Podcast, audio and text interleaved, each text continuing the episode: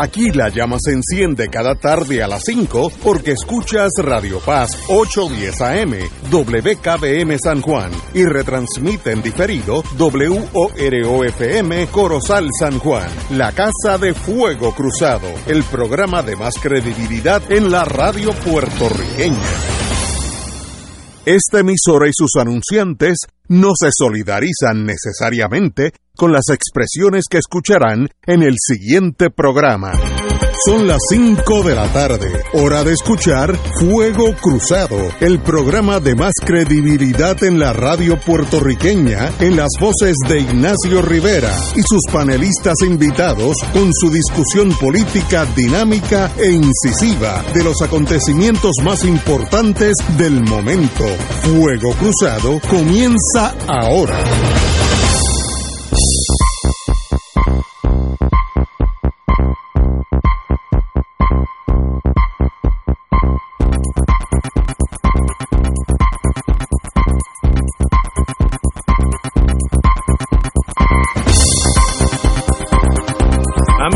Hoy es lunes, lunes di, si tuviera mayor en el Vaticano, a mi derecha, no en el plano político, el compañero Fernando Martín, muy buenas. Buenos días, digo, buenas tardes Ignacio, buenas tardes al profesor Catalá, eh, igualmente al doctor Cabanilla, que presumo Ya que está anda en la por línea.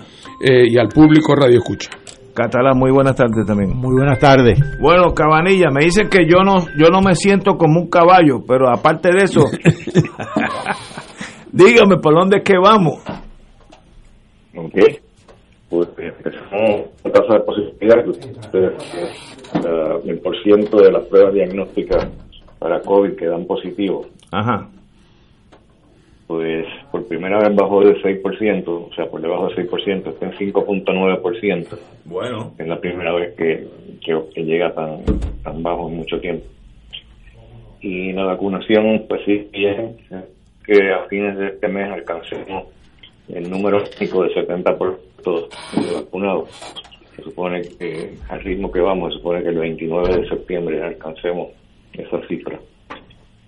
El número de casos nuevos sigue también disminuyendo y las hospitalizaciones están en su punto más bajo desde abril primero. Qué bueno, qué bueno. antes del repunte.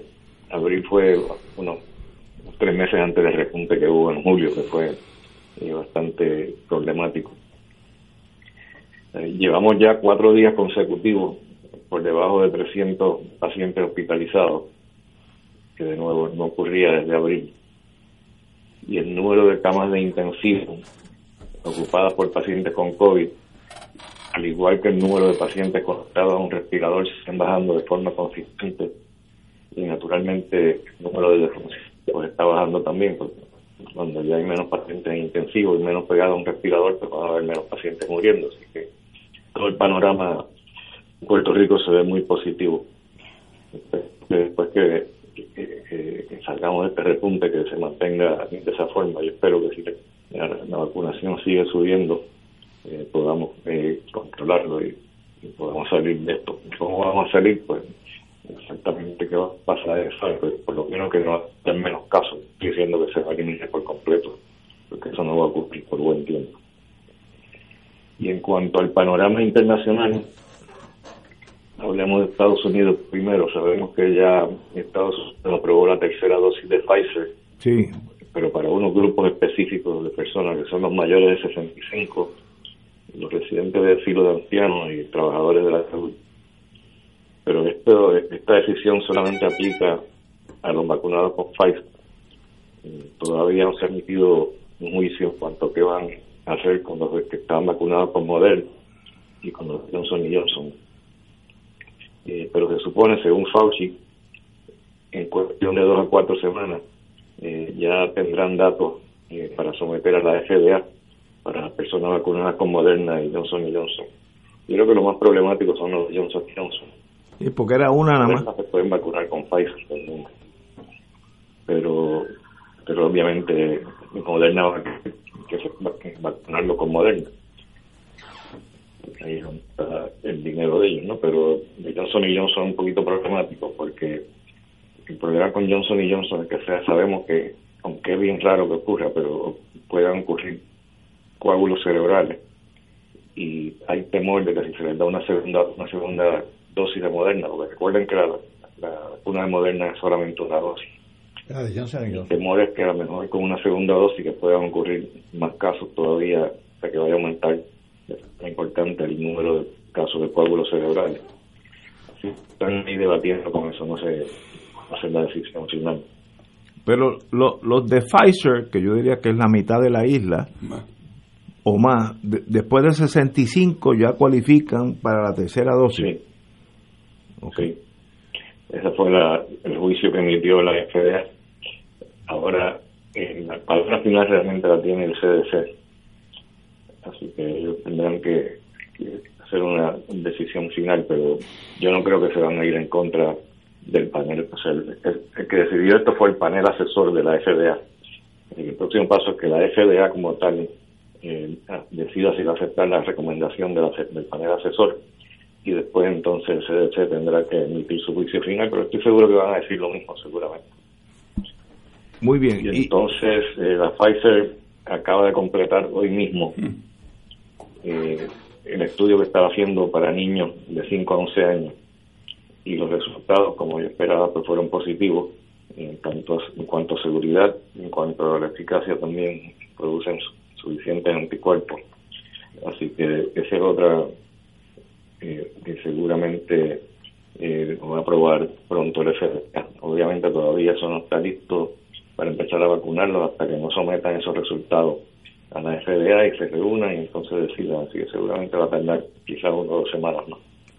Pero se ve prometedor, especialmente la preocupación de muchas personas, especialmente los padres, es los niños que van a la escuela a menos de 12 años. Seguro. Sin vacunarse después uno se se contagian, así que eso pues va a ayudar. Excelente. en cuanto a eh, Estados Unidos, eh, Biden ha prometido donar 500 millones de dosis de Pfizer a países necesitados.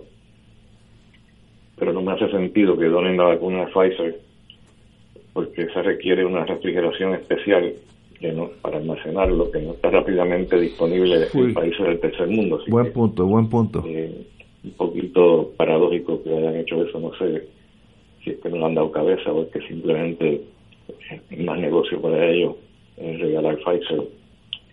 Anyway, la, cuestión es que eh, van a donar esas vacunas y, no sé si se va a dar eso o no, pero de este punto voy a hablar en mi próxima columna el domingo que viene. Y en cuanto a Cuba, eh, están ahora mismo en una meseta en, cuanto a casos nuevos, pero las muertes ya empezaron a disminuir. Y la, en Vietnam le acaba de comprar eh, la vacuna cubana Abdala, así que parece que van a estar vacunando en Vietnam con, con Abdala. Wow. Y, finalmente Israel eh, se acaba de publicar un estudio interesante en el England Journal of Medicine, eh, donde ellos pues publicaron los resultados eh, de la tasa de infección en personas de 60 años o más que recibieron una tercera dosis de la vacuna. Y lo que encontraron fue bien provocador.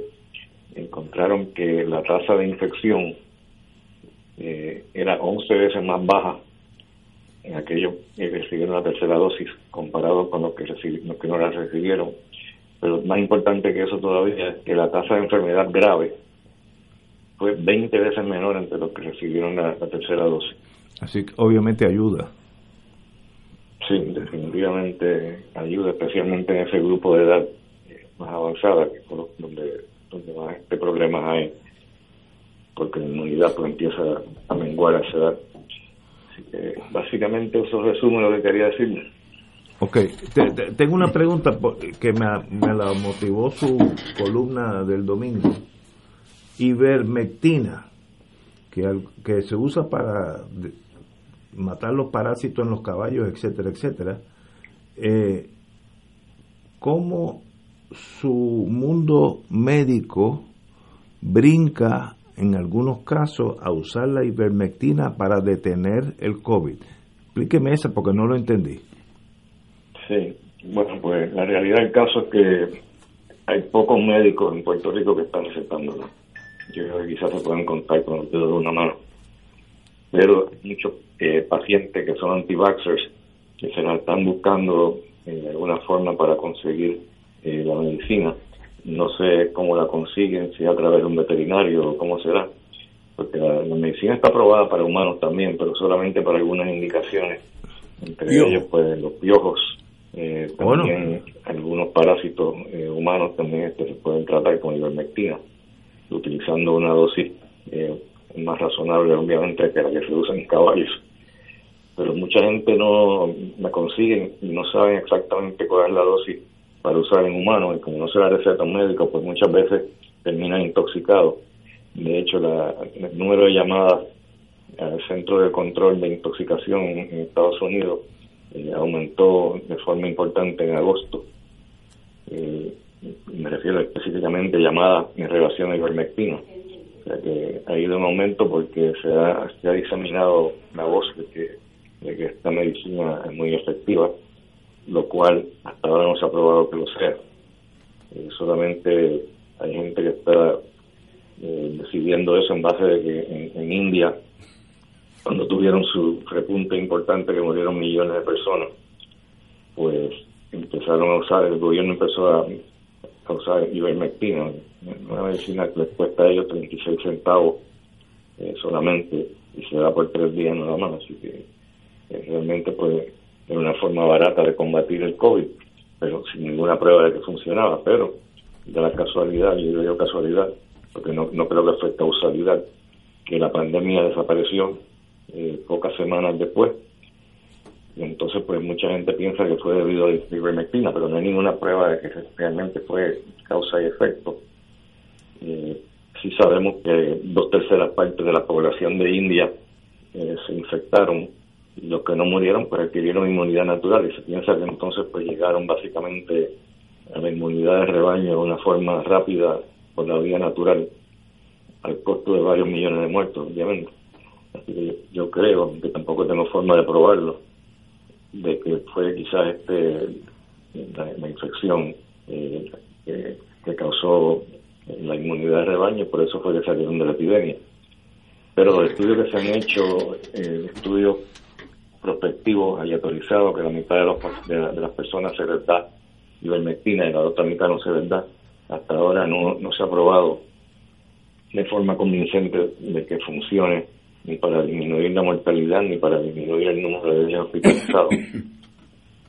y todavía hay algunos estudios, por lo menos hay un par de estudios eh, serios que están conduciéndose, que estamos esperando por ver los resultados digo estudios serios porque también hay estudios que no son serios, de hecho han tenido que retractar eh, tres artículos eh, publicados porque estaban falsificando datos o manipulando datos. Eh, hay, que, hay que ver de dónde vienen estos estudios y, ver cómo, cómo lo, describen en la metodología, porque muchas veces uno se da cuenta en la metodología que esta persona o está manipulando los datos o no sabe bien lo que está haciendo tengo dos llamadas que dice, me preguntan lo mismo. Si es verdad que Vietnam escogió la vacuna de Cuba y otra es, eh, habiendo vacunas más reconocidas, ¿por qué Vietnam eh, mira hacia Cuba? Así que la misma pregunta en dos formatos diferentes. Dígame usted. Sí. Bueno, lo de, Vietnam, pues desconozco los detalles. Lo único que sé es que, que la están usando o la van a usar. Eh, me imagino que Cuba se se la venderá barata eh, comparado con otras vacunas y quizás por eso ah. la escogieron, pero no. Hay una cuestión de precio también. Sí, con seguridad. Sí, claro. Una cuestión de precio. En cuanto a la ivermectina, este, en cuanto a la otra pregunta, eh, perdona, ¿cuál era la otra pregunta? No, no, no. Eh, las dos tenían que ver con por qué Cuba escoge a, a, por qué Vietnam escoge a Cuba, eh, por curiosidad. Y, y ese puede ser un factor del costo, ¿no? Yo imagino que sí. Porque, digo, eh, la Pfizer, la Moderna, la Johnson Johnson, todas esas funcionan también, y la, la Sputnik rusa también. Sí. Wow. Pero también este, hay otros factores, ¿no? Este, la cuestión de, como dije antes, el almacenamiento de, de la vacuna eh, es complicada para Pfizer y Moderna. eh, requiere cierta refrigeración a una temperatura bastante baja. Sí, eso complica. Eso pues posiblemente complique la, situación para los países que no tienen mucho dinero, no tienen muchas facilidades para eso. Interesante. Compañero Fernando. Sí, saludos, buenas tardes. Yo, yo solamente quisiera hacer un comentario y es que creo que e, este tema de las vacunas para los niños, eh, que por cierto me alegro enormemente que esas, eh, esas pruebas hayan resultado que en efecto surte un efecto positivo en inmunizar a los niños eh, desde los 5 hasta los 11. Pero también anticipo que cuando de aquí a dos o tres semanas, si es que en efecto ocurre, se le da el visto bueno, aquí el país se va a dividir, no quiero ni hablar de Estados Unidos, en dos campamentos. Los que dicen hay que vacunar rápido a todos los niños, así que vamos para la escuela, eh, para el, lunes para Canóvana, el martes para Luquillo, el miércoles para Ciales, eh, a vacunar a los niños. Y habrá quienes insistan que niño que no se vacune no, puede ir a la escuela. Y entonces ahí habrá otro grupo de padres que hasta ahora han sido una minoría, pero que no han tenido que expresarse porque no hay vacuna para los hijos que de momento ahora se va a formar en la guerra del fin del mundo y van a decir que sus hijos tienen derecho a que no lo hagan, le pongan una vacuna experimental. Bueno, todo el rollo de los anti-vaxxers, ¿verdad? Eh, así es que eso, eso va a ser un momento aquí más complicado, pienso yo, de lo que la gente piensa. Estoy de acuerdo, estoy seguro que, que van a ir a corte con esto. Sí. Wow. Por cierto, ahora que tú dices ir a corte, nosotros los que estamos aquí, que tenemos, eh, que estamos todos sobre los 65 ya hace tiempo, tiempo. Eh, lo que tenemos es que esperar que nos den las instrucciones de a dónde tenemos que ir, ¿verdad? Pero, pero eh, lo, lo, cierto es que yo creo que la mayor parte de los padres van a estar de acuerdo. Sí, bueno, yo espero que sí, sí. Pero digo yo pensando ahora en nosotros, los mayores de 65, presumo que el gobierno muy pronto develará el departamento cómo se va a hacer esa tercera vacuna para los viejos. Si se va a ir a vacunar la gente donde mismo se vacunó, si va a ser por, por fecha. Probablemente porque, probablemente van a recomendar que sea la misma vacuna. O sea, si la pusiste, si pusiste Pfizer en el auxilio, pues seguramente va a va a ser en el auxilio que te vas a poner, o puedes ir también a Walgreens. Walgreens también ellos tienen algunas farmacias que ponen Pfizer, otros ponen Moderna. Yo me imagino que para evitar el revolú, lo, más sensato es que se haga un plancito, se calcula a base de los primeros que se vacunaron y por ahí empezamos. Pues la semana que viene se vacunan todos los que recibieron su segunda vacuna en enero de, este año. Después entonces los que la recibieron en febrero, para que no se agolpe la mitad de, la, de los viejos puertorriqueños a las puertas de Walgreens. Sí, no, también, este, también hace sentido lo que tú dices, porque se supone que sea eh, ocho meses claro. después de la, de la, de la última dosis y eso se empezó a vacunar en diciembre, pero en diciembre empezaron con los trabajadores de la salud. Claro. La mayor parte de la gente eh, se la pusieron por ahí por febrero. O sea que ahora, ocho meses después sería octubre. Sí. sí no, eh, eh, esto debe ser en teoría fácil organizarlo, porque el gobierno sabe cuántos se vacunaron en la primera semana, cuántos recibieron su segunda vacuna en la primera semana de febrero. Y eso, por lo tanto, deben darlo a ese grupo con poner un anuncio en el periódico basta, ese grupo le toca entre tal día y tal día para que se vayan escalonando. Pero ya veremos. Compañero catalán. A mí siempre me toca de los últimos, porque yo siempre espero que los pioneros, la vanguardia sea otra y yo voy detrás a ver un poco más precavido. Eh, Cabanilla, siempre se habla de, sobre todo los antivax, de efectos secundarios, ¿verdad? de tal medicina, de tal medicina, pues efectos secundarios de las vacunas. Pero no he oído hablar, y, no sé, ahora no recuerdo si en tu columna estaba, yo creo que no, de posibles efectos secundarios de la ivermectina, porque después de todo, si la han estado recomendando por ahí los antivax, pues hay que hablar también de los efectos secundarios de la ivermectina.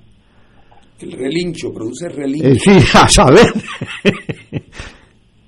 sí, eso realmente pues si le toma la dosis apropiada, eh, realmente la tolerancia es buena. Digo que se ha exagerado un poco la cuestión de la toxicidad. La cuestión de la toxicidad es mayormente relacionado al, hecho de que mucha gente, como dije, pues usaban dosis eh, ya. Pero, no obstante, aún usando las dosis eh, humanas, eh, pueden haber varias toxicidades que no son muy comunes, pero puede haber, por ejemplo, taquicardia, convulsiones, asma, pérdida de visión, hepatitis. esas son las reacciones más serias. pero no son realmente tan comunes. Yo, yo para los piojos recomiendo el champú de abeja, que fue lo que usaron conmigo cuando era niño.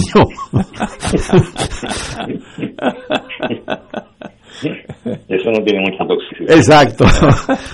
Eh, doctor Camarilla, como siempre, un privilegio, distinguido doctor. Y ya mismo el viernes volveremos a dar un round-up de qué está pasando con esta pandemia. Un privilegio. El placer es mío. Señores, vamos a una pausa, amigos. Fuego Cruzado está contigo en todo Puerto Rico.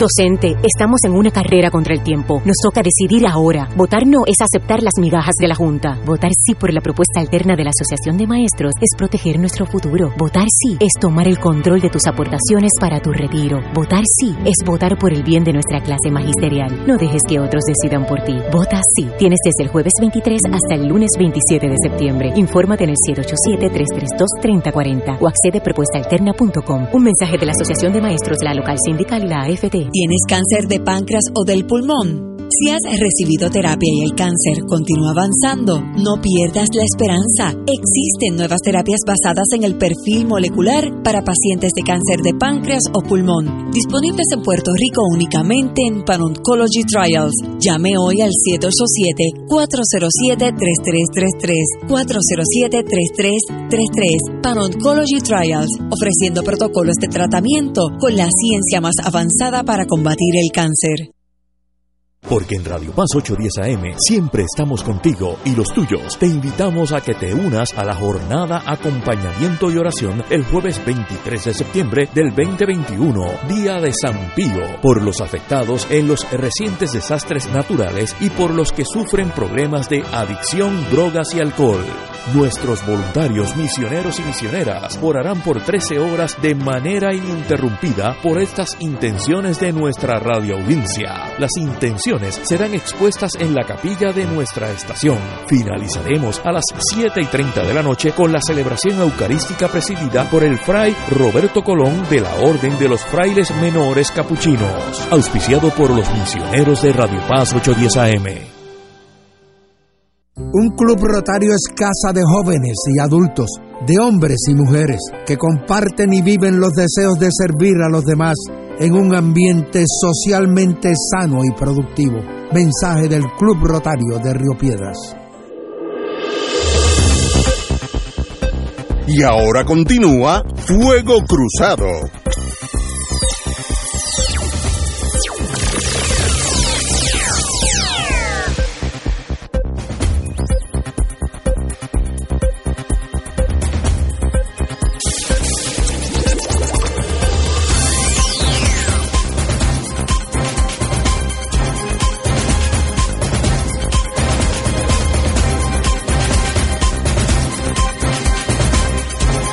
Regresamos, amigos y amigas, Fuego Cruzado. Bueno, tenemos, vamos a aterrizar aquí en La Verde para hablar de las cosas. Luma pide un alza de 16.14% para el último trimestre. Si el negociado de energía, Bless Their Soul, como le decimos allá en Kentucky, aprueba la solicitud, el consorcio privatizador recobraría 85 millones entre octubre y diciembre. Es un montón de dinero y sería el cuarto incremento en la factura de luz este año. Miren, si me dejan a mí a cargo de la electricidad en Puerto Rico, yo puedo subir la electricidad al precio que yo quiera, yo puedo correr, no hay tan aluma, tanta gente, a mí nada más. Ahora, yo subcontrato gente y me lo subimos en vez del 16% al 25% y yo lo hago. Es para mí bien preocupante saber porque empezamos a privatizar todo con miras a tener un servicio mejor, unos costos reducidos o, estables, y estamos viendo ninguna de las dos. Así que, ¿qué pasa con nosotros? Porque Luma no es culpable de nada. Nosotros somos los culpables, porque nosotros somos los que jalamos ese gatillo. Y Luma tiene las buenas relaciones o las malas relaciones, es decir, necesito un 16.4, así que si tú pagas 100 pesos al mes, vas a gastar 116.14 al mes. Así, across the board. ¿A cambio de qué? ¿Qué ha mejorado? ¿Dónde estamos? Fernando. Bueno, déjame empezar por, por, por decir lo primero que nadie me malentienda. Yo comprendo que una industria cuyo eh, el precio de cuyo producto está regulado por el Estado, como aquí está regulado el precio por kilovatio. Yo comprendo que en una circunstancia como esa, cuando hay un aumento no anticipado en el precio del combustible que se utiliza para generar la electricidad, y eso es porque el mercado mundial nadie lo controla, mañana de momento sube el precio del petróleo, pues que naturalmente los usuarios acaban pagando el, ese, e, aumento. E, e, ese aumento. Eso yo lo entiendo perfectamente bien. Pero, en este caso, la explicación que da Luma es la siguiente, que como hubo los apagones que hubo y no estaban funcionando las generadoras de la Autoridad de Energía Eléctrica, las normales, que son más eficientes, hubo que utilizar unas que son de emergencia, que lo que usan es combustible diésel que cuesta como el champán.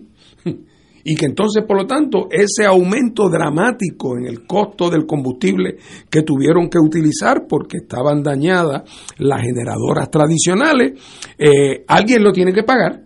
Eh, y entonces, presumiblemente, hay que pagárselo a quien compró el combustible, que no es Luma. Luma no compra combustible ni genera electricidad. Es la Autoridad de Energía Eléctrica. Así que esa es una transacción entre ellos. Pero un momentito, ¿por qué se dañaron los generadores? Porque si es un acto de Dios, como puede ser el mercado que subió porque hubo una guerra en el, en el Medio Oriente y subió el precio, pues está bien que los consumidores, que remedio, paguen. Pero si fue una negligencia de la Autoridad de Energía Eléctrica, entonces eso no lo pueden pagar los consumidores.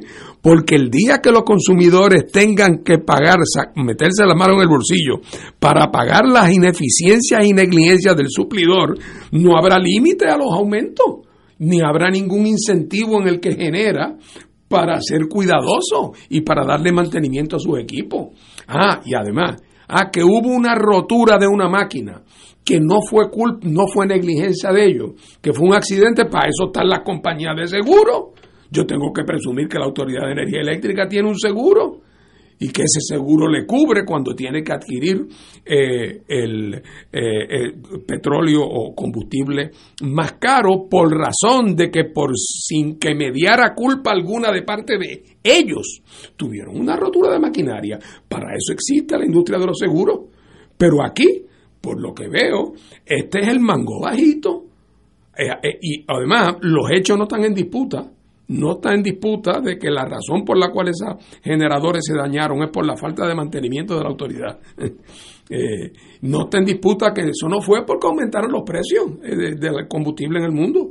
Y ahora se pretende que como quien no quiere la cosa, esa negligencia la paguemos nosotros, los consumidores. La bola hasta ahora en la cancha del famoso negociado de energía, que vamos a ver si es verdad que se merece su nombre porque aquí realmente, de eso podemos hablar después con un poco más de calma, el tema del futuro de la generación eléctrica en Puerto Rico es uno de los misterios más insondables del universo.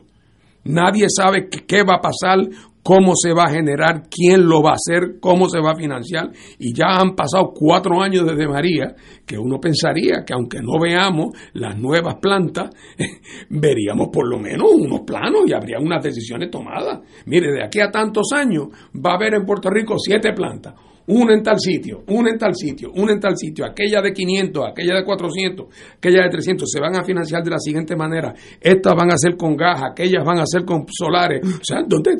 Un uno pensaría que, que aunque eso no esté construido, que ya ese plan requete, requete esté y que estemos hace tiempo encaminados hacia eso, particularmente cuando los chavos están, están ahí para el grueso de eso, que es el dinero que, que, vino, eh, que vino por vía de FEMA. Así que no hay, no hay la más mínima excusa. Estamos en el misterio insondable, pero en el corto plazo de este aumento, el peso de la prueba está en, en manos del gobierno y el negociado debe decirle Luma y, y Autoridad de Energía Eléctrica. La razón de ese aumento, ¿cuál es? Y cuando aquellos le explican la teoría del uso del diésel, ¿y por qué se dañaron los generadores? Negligencia suya, pues usted tiene que absorber eso. No, no, no puede ser el público. Así que esperemos que el negociado eh, se ponga los pantalones largos. Doctor Catalán. Ciertamente, la, el sector de energía eléctrica en Puerto Rico es una especie de, de jeroglífico que ajopa a un enigma. Uno no sabe qué es lo que está pasando y esto ha sido así siempre. Desde la desde que existía el monopolio de la Autoridad de Energía Eléctrica hasta el día de hoy. Y ciertamente con Luma no se ha resuelto se ha complicado aún más. Entonces el contrato de Luma lo negoció la, el director de la Alianza Público-Privadas y que actúa en la actualidad como si fuera abogado de Luma justificando todo lo que hace Luma y a veces el gobernador también. Y yo no sé cómo actuará el negociado, cuyo presidente también estuvo vinculado a esa negociación, me parece que de manera irregular. Todo eso vuelve a, solidificar la tesis de que esto es un enigma ajopando a un jeroglífico. para colmo de males, para colmo de males, se da dos cosas casi concurrentemente, que afecta a los costos.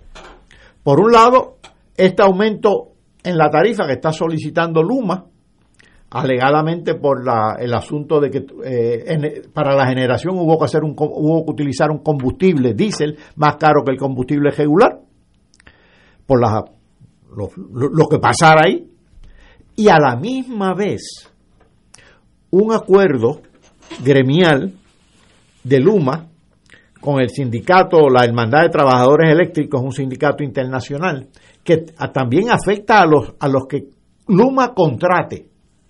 Yo leí en el Nuevo Día, hace unos días, en el periódico, a la Asociación de Constructores, a una serie de constructores con los cuales yo suelo estar en desacuerdo. En esta ocasión estaba de acuerdo, porque ellos estaban preocupados con los costos de construcción en Puerto Rico y, y señalaron taxativamente, claramente, ¿a quién? a Luma. Así que aquí eh, algo tiene que explicarse, faltan muchas explicaciones eh, y sobran los incrementos en tarifas o las solicitudes, eh, sobran los misterios, sobran los problemas, pero no veo explicaciones. Señores, vamos a una pausa, amigos y amigas, y regresamos con Fuego Cruzado. Fuego Cruzado está contigo en todo Puerto Rico. Docente, estamos en una carrera contra el tiempo. Nos toca decidir ahora. Votar no es aceptar las migajas de la Junta. Votar sí por la propuesta alterna de la Asociación de Maestros es proteger nuestro futuro. Votar sí es tomar el control de tus aportaciones para tu retiro. Votar sí es votar por el bien de nuestra clase magisterial. No dejes que otros decidan por ti. Vota sí. Tienes desde el jueves 23 hasta el lunes 27 de septiembre. Infórmate en el 787-332-3040 o accede a propuestaalterna.com. Un mensaje de la Asociación de Maestros, la local sindical y la AFT. Las hermanas dominicas de Fátima les invitan a la trigésima caminata por amor de forma virtual el domingo 26 de septiembre, comenzando con la Santa Misa a las 6 de la mañana desde la parroquia San Antonio Abad de Guanica. A las 9 de la mañana comenzará la caminata virtual hasta la 1 de la tarde con reflexiones, oración y música. Además contaremos con los artistas José Nogueras y Hermes Croato. Trigésima caminata por amor de forma virtual. Síguela en Facebook Live, Hermanas Dominicas de Fátima, fanpage y caminata Caminata por Amor. Envía tus donativos para ayudar en la reconstrucción de nuestro templo a través de ATH Móvil 787-458-2411 o en la cuenta del Banco Popular Hermanas Dominicas de Fátima, número 077-340523. Fuego Cruzado, el programa de más credibilidad en la radio puertorriqueña, es ahora la tribuna abierta de análisis noticioso, con diversas perspectivas que exploran el trasfondo de lo que acontece a diario y cómo nos afecta. Escucha Ignacio Rivera y sus panelistas invitados de lunes a viernes en Fuego Cruzado en transmisión diferida a las 10 de la noche por Oro 92.5 FM. Además de caridad, Caritas es solidaridad. Por eso, ante el reciente terremoto en Haití, decimos presente una vez más. Donantes pueden canalizar su donativo en efectivo a través de www.caritaspr.net por PayPal, indicando que el donativo es para Haití. También por ATH móvil en renglón de donar bajo Caritas PR. Los recaudos serán entregados a Caritas Haití para que puedan atender las necesidades apremiantes de su gente. Dios les multiplicará su compromiso compromiso con los demás. El Consejo de Acción Social Arquidiocesano CASA presenta su programa radial Casa de Todos, difundiendo el mensaje de la doctrina social de la Iglesia cada martes a las 11 de la mañana por aquí por Radio Paz 810 AM. Conoce este instrumento que utiliza los valores y principios del Evangelio para analizar nuestra actualidad social. Velamos por la dignidad del ser humano Casa de Todos, martes a las 11 de la mañana, por aquí, por Radio Paz, 810 AM.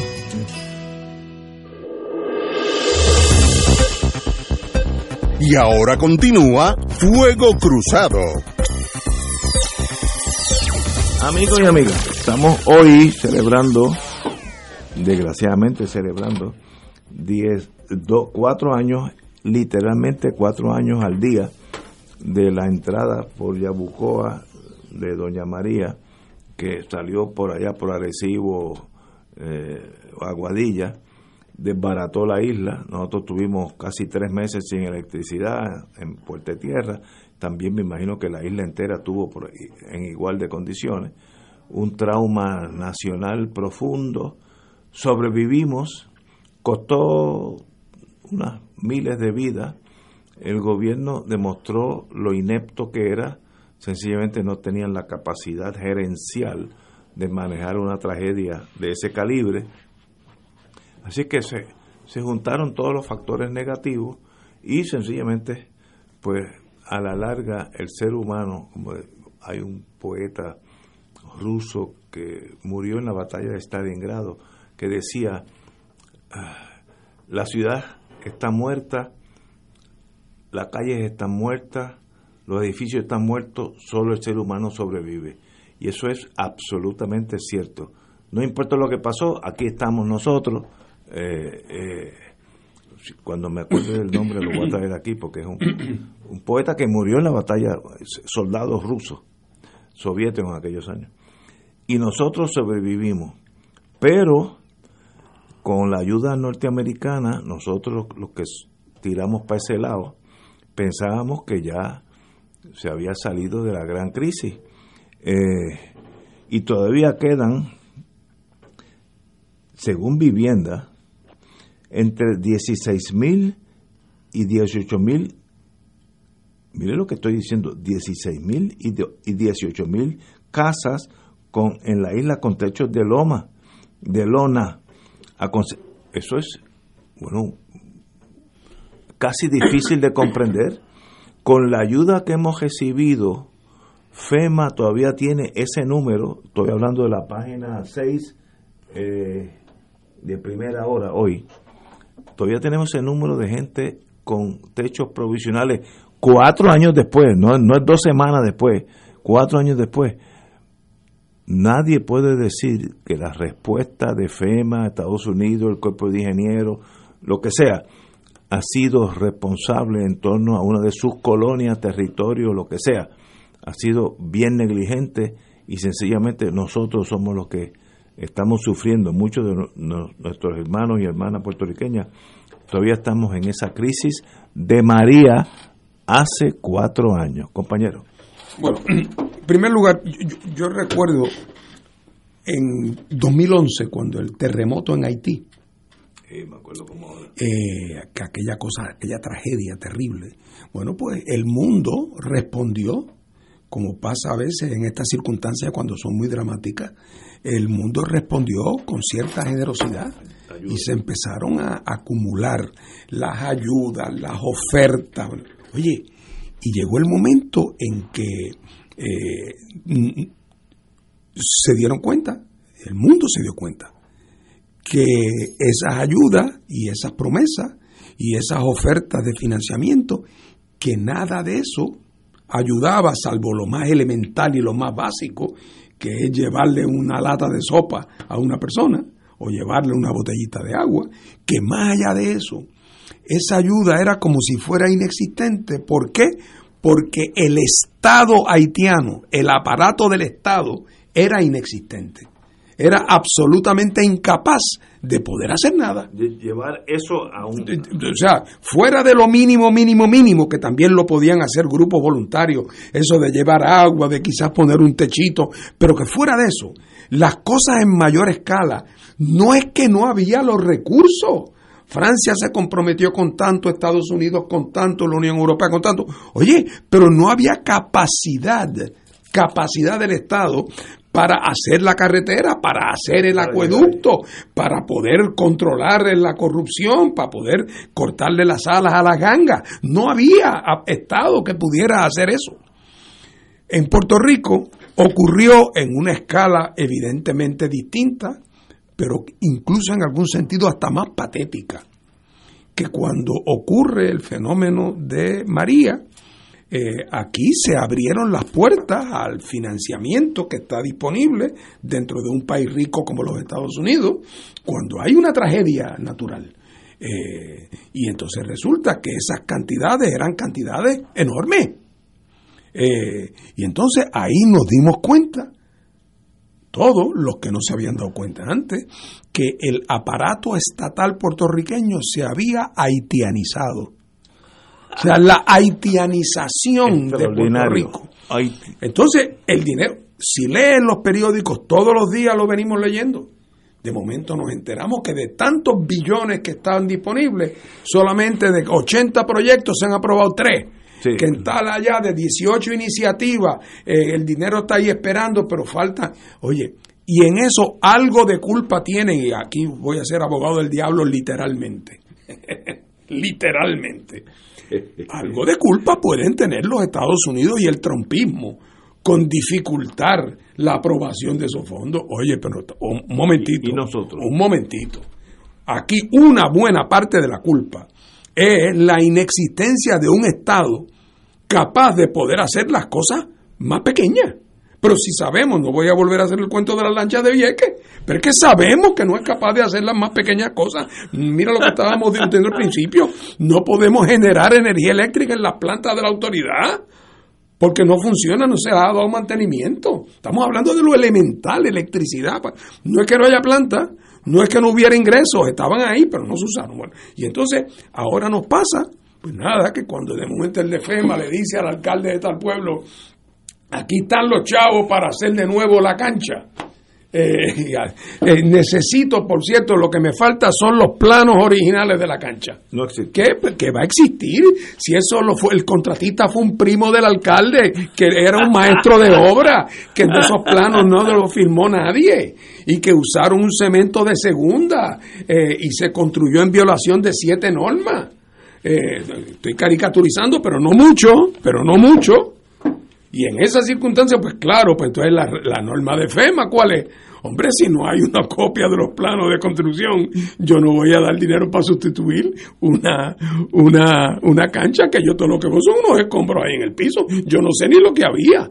Y, y como eso ha ocurrido, los proyectos que requieren el aval de, una, de, un, de un cierto peritaje del cual nuestro país, nuestro gobierno ya carece totalmente carece totalmente. El peritaje que tradicionalmente había en las agencias de Puerto Rico para ciertas cosas, en la Junta de Planes, pues eso, eso ya no existe.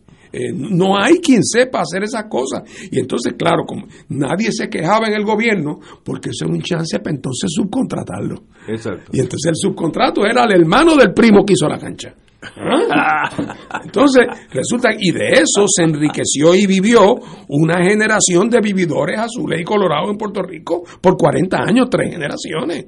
Y en el proceso haitianizaron al gobierno de Puerto Rico, lo convirtieron en un incapaz. Y cuando llegó el momento de la gran crisis, porque eso, cuando el deterioro es poco a poco, la gente no se da mucha cuenta. Pero cuando de momento llegó la crisis con María, que realmente entonces requería un mínimo de estructura estatal capaz, resultó que no, que no la, no la había. Y todavía estamos pagando el precio de eso. Por eso hay esa acumulación enorme de fondos asignados y aprobados pero que Puerto Rico tiene que hacer una serie de gestiones. Y no le quiero sumar que siguen entonces también los actos de corrupción robando de ese dinero lo más que pueden. Y entonces ahora, última hora, para no tener que hacer el trabajo, pasó como con lo del COVID. Le dan un, dinero para usarlo con cierto leeway o cierto espacio de maniobra y ya andan por ahí. A cada rato oímos anuncios que en tal pueblo el alcalde concedió tanto dinero a los estudiantes de tal sitio le mandaron un cheque de tres mil pesos a cada uno de la pandemia, que tienen que ver una cosa con la otra. Nadie sabe, pero era una manera de gastarlo. A ver si el, si el alcalde se llevaba el crédito de que estaba repartiendo dinero. Así que esa, esa incapacidad del aparato del gobierno de Puerto Rico, no digo yo que es el único, en este caso repito, la administración Trump hizo daño, pero no, no, no, no, no, no ceguemos. Eh, el gobierno de Puerto Rico, ese mismo que es incapaz, eh, frente a mi casa hay un, hay un solar eh, del, del, municipio. desde que la última vez que el municipio vino a limpiar ese solar, está frente a mi casa. Eh, fue durante la primera administración de Yulín, en la segunda no vino nunca. y al lado de mi casa tengo un, eh, una, una, servidumbre de paso de la Autoridad de Energía Eléctrica que parece una selva en el Congo. Puede haber elefantes, porque es tan alta la grama que puede haber elefantes allí. Eh, y eso nunca ha ido nadie. Hace seis años que no viene un camión de mantenimiento de la Autoridad de Energía Eléctrica y las líneas de alta tensión están cubiertas con unas lianas que tienen un peso enorme. Y eso está a la vista, eso no es en un túnel secreto, eso no hay que subir allá escondido por el monte Puntita para verlo. Eso cada vez que pasa por allí, por esa, esa por la urbanización de donde quiera que se meta. Yo estoy al lado de una de las torres bien altas.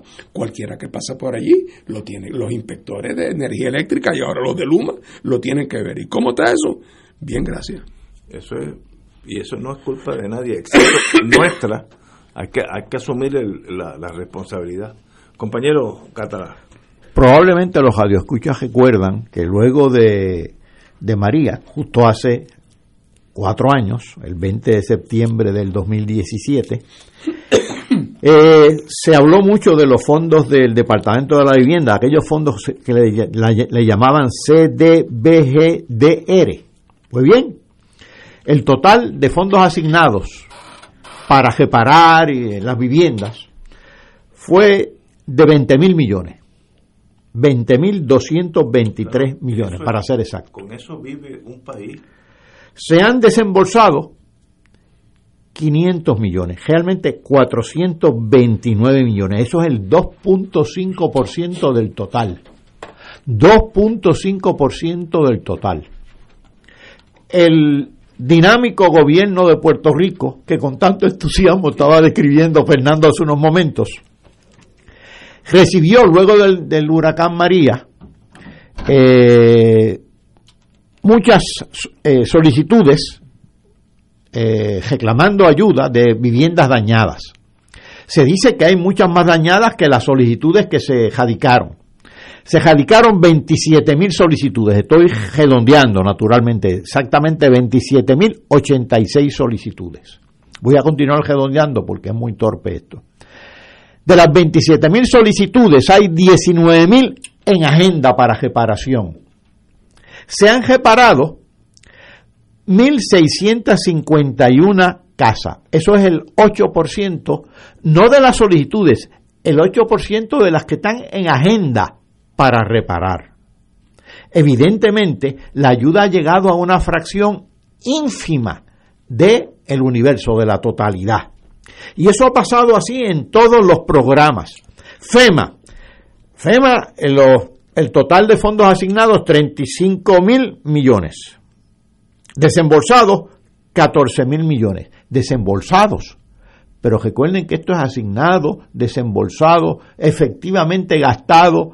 Eh, cuando uno toma la totalidad, la totalidad, ustedes recordarán que una vez pasó el huracán eh, María, el gobierno, eh, entonces encabezado por el, Ricardo José-Yo, calculó inicialmente que se requerirían 94 mil millones de dólares. Luego dijeron que no, la Junta de Supervisión que iban a ser 83 mil millones. Luego dijeron no, federales serán 76 mil millones. Posteriormente, 70 mil millones asignados. Pero de los 70 mil eh, millones asignados, hay 24 mil desembolsados. Y de esos 24 mil, 500 millones en arreglo para la vivienda. Así que esto, Fernando, es un desbarajuste total. Y llega el momento que con estos fondos, a mí me pasa como nos estaba pasando hace unos minutos con Luma, con la cuestión de la energía, que si el combustible, que si se dañaron unas, unas generadoras, que se usó un combustible más caro, y llega el momento en que uno dice, pero ¿qué es lo que está pasando realmente? ¿Y qué es lo que dice ese contrato entre Luma y el gobierno de Puerto Rico sobre el particular? Pues lo mismo pasa con estos fondos. Se alega, la alegación para que solamente el 2.5% del total asignado para viviendas haya sido efectivamente desembolsado, se alega que es que muchas de las casas, a ser reparadas y demás, eh, no tienen título de propiedad. Entonces, por lo tanto, no cualifican. Y, pero sí, pero cualifican, pero no pueden desembolsarse el dinero. Entonces hay toda una serie de trámites que realizar. Tan espesas en la burocracia, no lo sé. Entonces tenemos a FEMA por un lado, al Departamento de la Vivienda por otro lado, y aquí en Puerto Rico al Departamento de la Vivienda local, al llamado COR 3 por el otro, a los municipios por el otro, y realmente llega un momento en que la espesura es tal que no se ve ni el horizonte. Extraordinario. Yo creo que yo también hay algo de la novatada. ¿Te acuerdas que teníamos un gobierno nuevecito que era de Rosellito? Y cuando vino la tormenta, pues gente que nunca ha tenido responsabilidad, gerencia, pues no sabían qué hacer. Y nosotros votamos un mes en lo que decidieron qué hacer. ¿Te acuerdas que al principio querían Whitefish, que no existía? Era, eh, porque también hay el tumbólogo dentro de esta tragedia. ¿no? Oh, tumbólogo. Circunstancias perfectas para, ah, para tumbología. Y yo me acuerdo cuando fueron al Congreso después, que estaba al lado de Rosellito estaba el gobernador de Islas Vírgenes.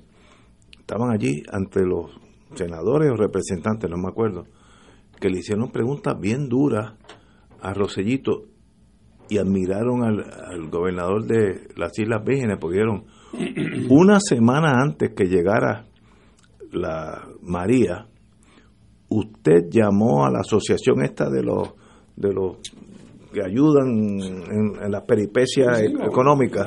La, asociación de compañías que generan electricidad. Esa, esa asociación. Y usted, y cuando María entró, ya estaban allí los muchachos para arreglar. Puerto Rico tomó un mes. Y eso demuestra, eso no es culpa del Yankee o Ugly American, eso es culpa de nosotros, la falta de gerencia que tuvimos, porque había, habíamos elegido un gobierno básicamente de gente inepta, vamos a decirlo así, no, porque es la verdad. Y nos chupamos un mes en que en lo que yo me acuerdo una vez, yo estaba en casa y dije, ¿verdad ¿verdad que estamos solos? Donde alguien del gobierno de Rosellito dijo a los camioneros que lo estaban buscando para llevar los furgones del, del muelle, que se conectaran por internet a tal sitio para darle el turno y la cosa. Señores, si usted vive en Morovis, ¿verdad? risa. No hay electricidad. ¿Qué internet usted está hablando? Fíjate la enajenación. Y en ese momento, yo tengo un pariente que estaba en la Fuerza Aérea y fue designado a estar allí en comité ese de, la emergencia en, en Isla Grande, ¿cómo se llama esa cosa? Centro... centro sí, el centro de mando de emergencia. Esa cosa. Y él decía, allí la gente entra como si fuera un desfile de moda, todo el mundo guapísimo, afeitadísimo, etcétera. A la hora de almuerzo se iban al lado, que era el Metropol, y, y disfrutar. Y él dice, esta gente no sabe que la tres cuartas partes de la no tiene electricidad, no tiene agua, nada.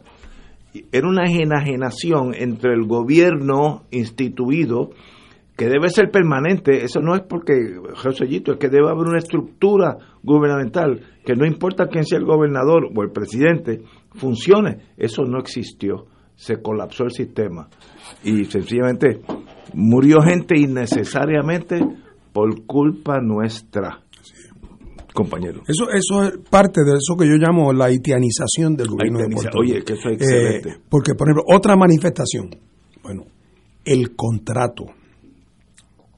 Cuando tú hablabas ahorita de Whitefish, la Autoridad de Energía Eléctrica dando palos a ciegas, como tú muy has descrito en esos primeros días, semanas y meses, dando palos a ciegas.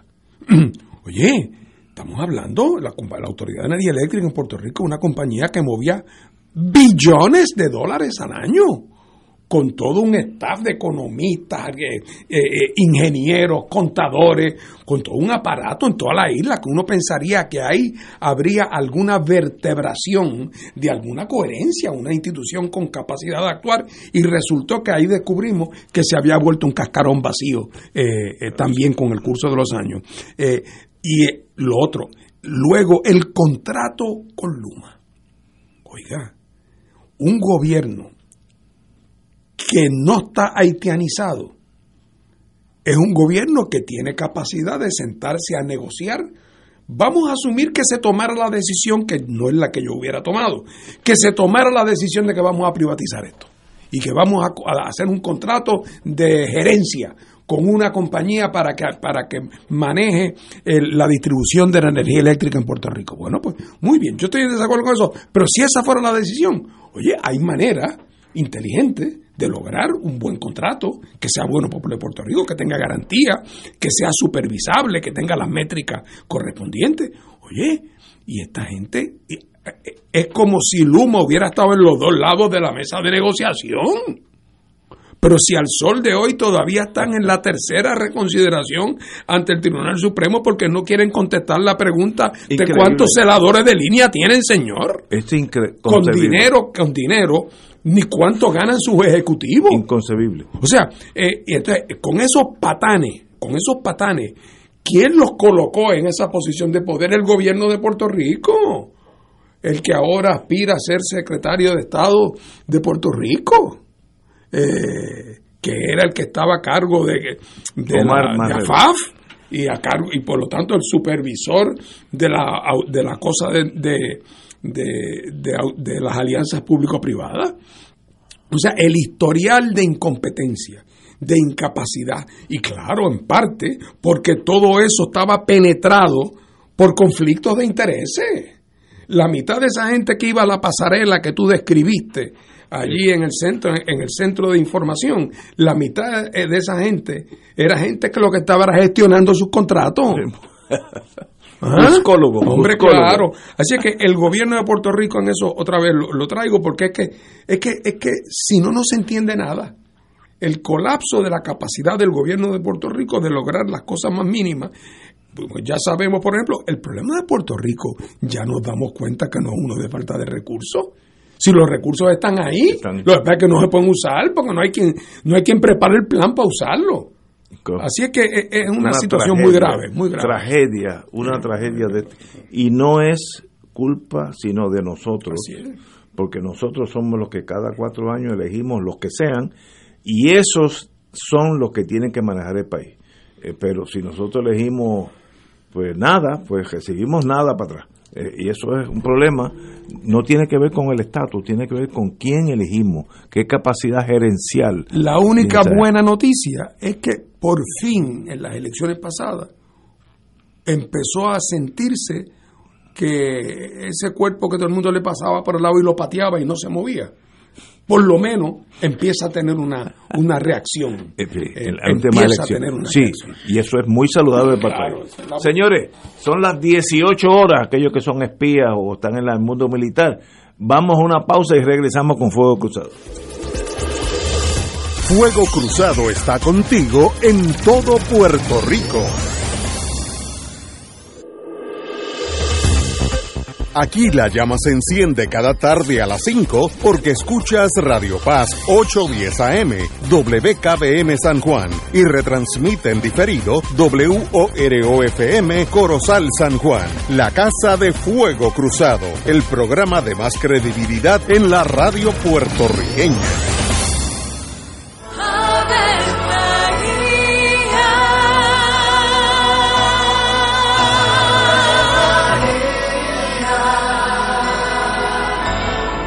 El ángel del Señor anunció a María.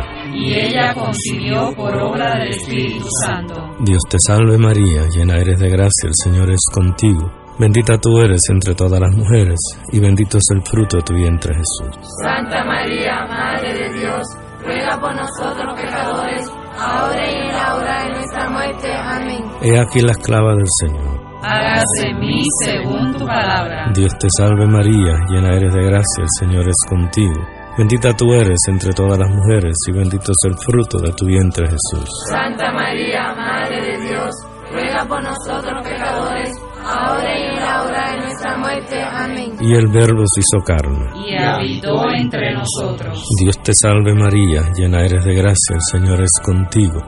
Bendita tú eres entre todas las mujeres, y bendito es el fruto de tu vientre Jesús. Santa María, Madre de Dios, ruega por nosotros Ruega por nosotros, Santa Madre de Dios. Para que seamos dignos de alcanzar las promesas de nuestro Señor Jesucristo. Oremos. Derrama, Señor, tu gracia sobre nosotros, que por el anuncio del ángel hemos conocido la encarnación de tu Hijo, para que lleguemos por su pasión y su cruz a la gloria de la resurrección, por Jesucristo nuestro Señor. Amén. Gloria al Padre, al Hijo y al Espíritu Santo. Como era en un principio, ahora y siempre, por los siglos de los siglos. Amén.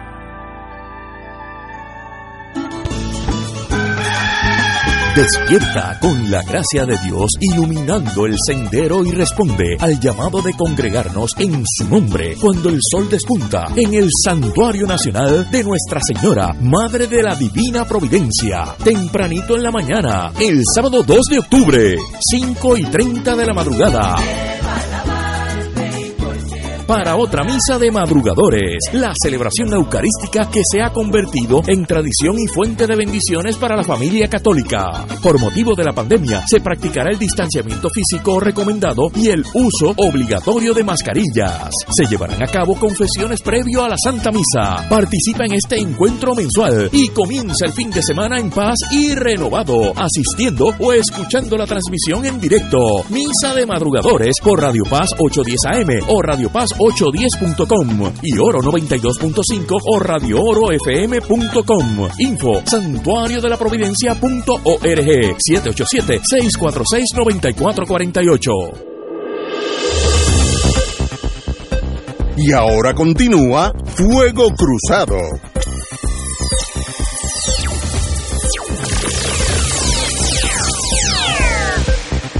Hablemos de San Juan. San Juan comprará generadores para asegurar el servicio de agua. El señor alcalde, yo creo que son un honrón. Al menos 9.000 familias o cerca de 30.000 personas se beneficiarán de un acuerdo entre el municipio de San Juan y, eh, Acueducto de Cantarillado, mediante el cual el ayuntamiento, que San Juan, comprará seis generadores eléctricos para que en caso de que se vaya la luz, y se va a ir, eh, las bombas que llevan agua a las comunidades X eh, puedan funcionar. Yo creo que es una excelente idea del señor alcalde. Esto a, eh, las comunidades hasta mañana, Holy Hill, Caimito 1, Los Cotos, Caimito 2, Venezuela y San Martín. Eh, no hay nada malo con tener iniciativa. Si el San Juan puede pagar, y obviamente pues tiene los fondos para pagar, para estos generadores, miren, aunque pase un año y no, no, no funcionen, cuando se va la luz y se va a ir Puerto Rico, sooner or later, es que bueno que esta, esta idea del señor alcalde funcione. Extraordinario, que cuesta un montón de miles de dólares. Para eso que está usted en la alcaldía, así que eche para adelante. Compañero Martín.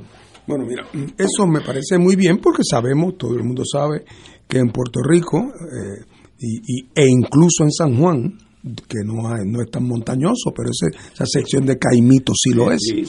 Eh, que cuando se va la luz, eh, si el sistema de acueducto funciona a base de electricidad, no hay, bom, no hay bombas para bombear el agua y por lo tanto se va la luz y al ratito se va, eh, se va el agua. Bueno, e, esa idea de, de asegurarse que haya disponible una capacidad de generar electricidad por generadores para ese caso de emergencia me parece muy bien no me preguntes por qué eso no lo hizo ya la autoridad de acueducto y alcantarillado, que parecería, caramba, que ese es su trabajo, ¿verdad?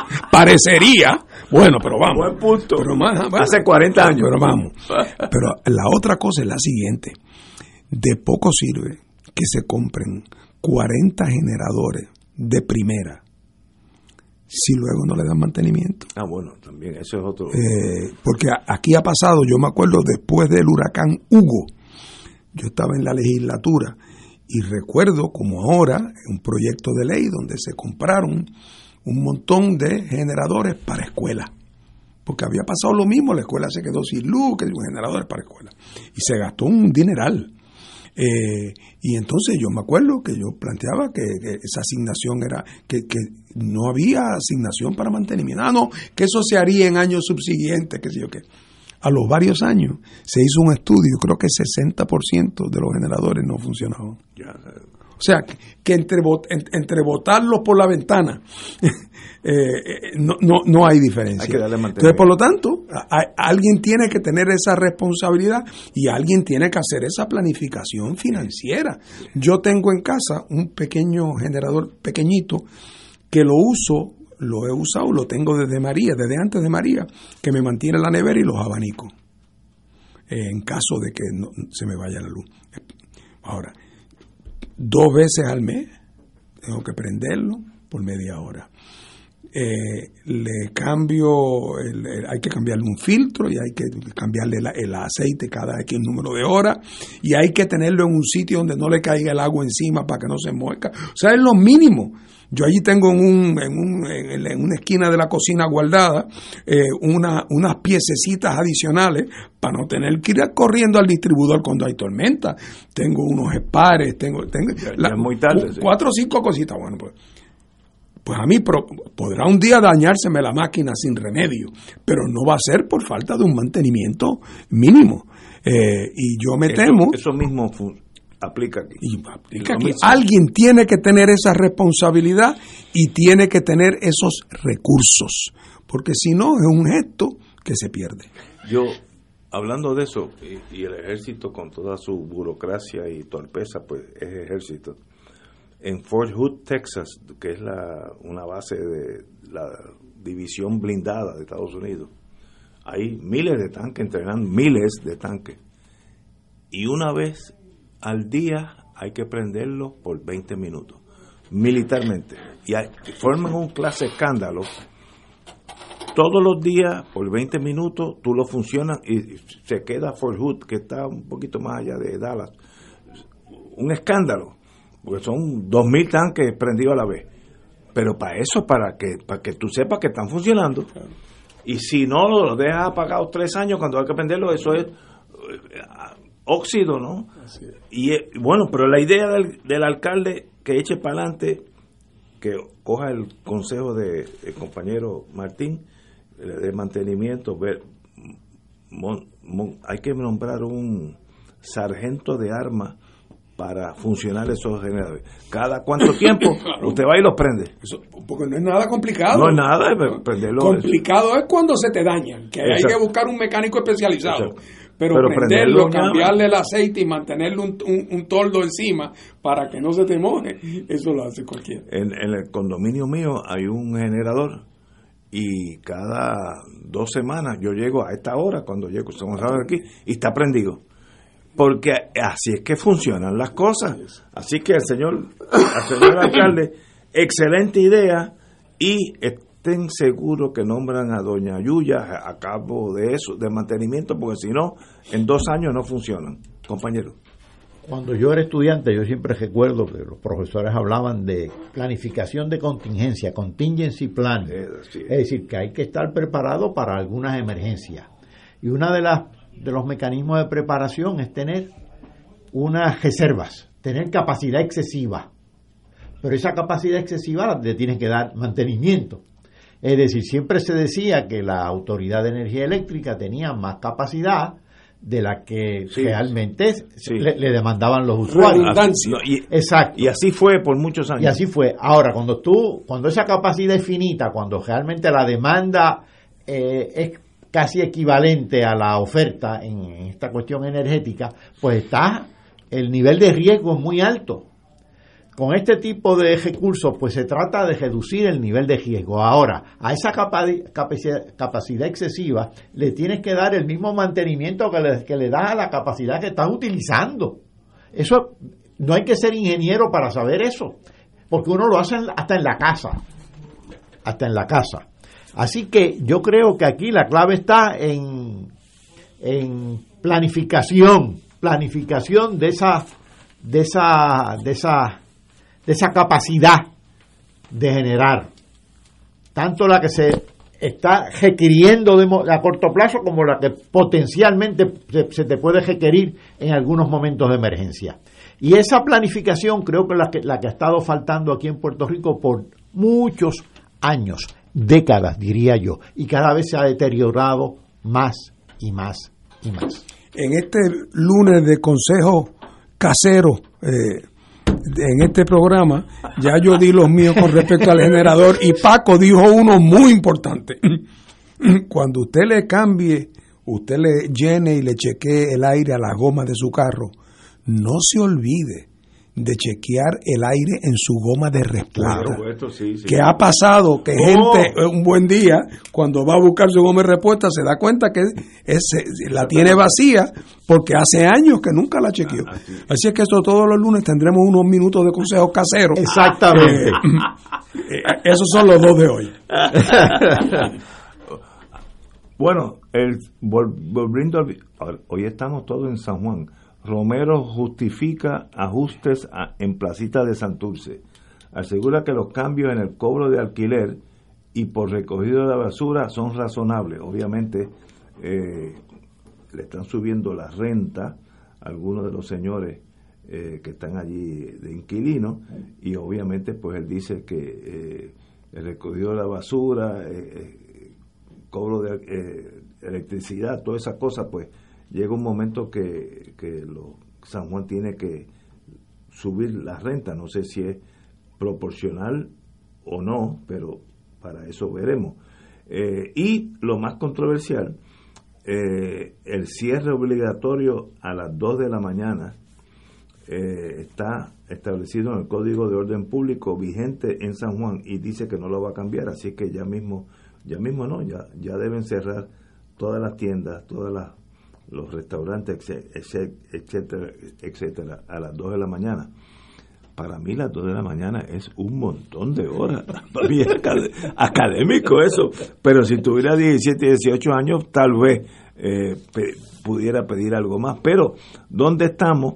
En torno a que sencillamente van a tener que pagar más por el alquiler para controlar la, el, el mantenimiento de la placita de San Juan y también de Santurce, perdón, y también el, el, cierre a, la, a las 2 de la mañana, que para un joven, y yo fui joven, apenas me acuerdo, pero fui joven, sería algo difícil. Compañero. Yo creo que el municipio debería eh, aprender la lección de algunos de los dueños de los centros comerciales más grandes. Pienso en Plaza Las Américas, por ejemplo, donde tengo entendido, yo no conozco el detalle, pero que es así en los centros comerciales grandes, que el arrendamiento que tú como inquilino, que tú como inquilino pagas es una cantidad fija por pie cuadrado Más además de eso, hay una fórmula que tiene que ver con las ventas. Con las ventas, así es. Eh, eh, y yo estoy seguro que el municipio de San Juan, si resulta que es el casero de muchos de estos negocios de expendio de, de bebidas alcohólicas, que muchos de ellos, los más patrocinados, deben ser unas minas. Los más patrocinados. Eh, estoy seguro que sería una buena noticia para los contribuyentes de San Juan eh, el que el municipio de San Juan llegara a un entendido con algunos de esos comercios, de tal manera que esa prosperidad eh, la pudiera el, el, el, el, municipio también se beneficiara particularmente cuando ese tipo de, de localización con ese tipo de público y ese tipo de, de música y ese tipo de horario le genera grandes costos al municipio. policía, lo que el municipio tiene que pagar en policía, tiene que haber disponible por allá una ambulancia, tiene que haber una vigilancia, o sea, eh, la basura, todo eso. La basura, o sea que, que yo estoy seguro que se, se puede ser, el municipio podría ser un, eh, un socio en mejores condiciones de la placita de, de Santurce y de otros lugares. Eh, porque a veces le falta espíritu empresarial a nuestros municipios. Sí, y yo creo que es una buena idea. Y ese concepto de pagar proporcionalmente a tus ingresos, eso está en los, supermercados, en los, shopping centers, eso lleva 40 años, eso no es de ahora, así es que no, no hay que inventar la rueda. Doctor, usted que es el economista de la familia. Francamente no sé cómo opera bien la placita de Santurce, aunque he estado por ahí de yo sé, yo sé. he estado por ahí de cliente, pero de día, de día. Eh, la placita de Santurce es relativamente pequeña. Están los placeros regulares que están dentro de la placita. Esos pues llegan, tienen un horario regular y esos suelen secar más temprano. Eh, que son placeros de, Los, tradicionales. Ahora, en el exterior de la placita ya está ya hay, hay negocios de, comida y de bebida no y en la en la periferia pues ni se diga. Eh, cuáles son las las cuál es la fórmula para el municipio establecer sus tarifas en la placita pues yo la desconozco realmente. A veces desafortunadamente se tarda mucho en cambiar esas tarifas, pasan años y cuando se trata de cambiar, pues entonces resulta muy oneroso para el, para el, para el placero en este caso, para el inquilino. Así que hay que ver cómo, cómo se ajusta eso, pero ciertamente eh, yo creo que la estructura tarifaria debe ser adecuada tanto para el municipio como para los, los inquilinos.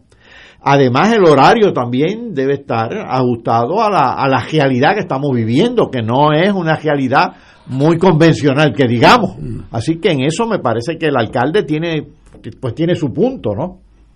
De más está decir que yo me estoy refiriendo a, aquellos inquilinos de establecimientos que generan mucho movimiento por vía de la venta de licores. Exacto, no, estamos pensando en el placero regular. el placero que está vendiendo yautías y calabaza allá en una esquina, claro, que se sobrevive a duras penas. a las 5 de la tarde cierra. Y además ese sobrevive a duras penas. Eh, es más, en todo caso, ese pudiera valer la pena subsidiarlo para que haya la oferta. Buen punto. Eh, eh eh, es que, como, como ustedes han indicado, es que la placita son dos negocios.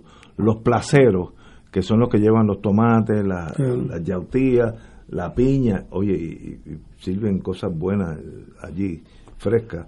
O los que están alrededor, que son restaurantes, barras, que tienen otro mercado. El que va allí a mayormente a la juventud, divino tesoro, pero no está inclinado a ir a comprar yautía o ñame. Es dos, dos mercados diferentes que coinciden en el mismo lugar. Ah, pero eh, lo de las 2 de la mañana yo creo que da y sobra, pero tal vez a la edad mía eso es académico, pero si tuviera 20 años tal vez protestaría. Señores, tenemos que ir a una pausa, amigos, y regresamos. Fuego Cruzado está contigo en todo Puerto Rico.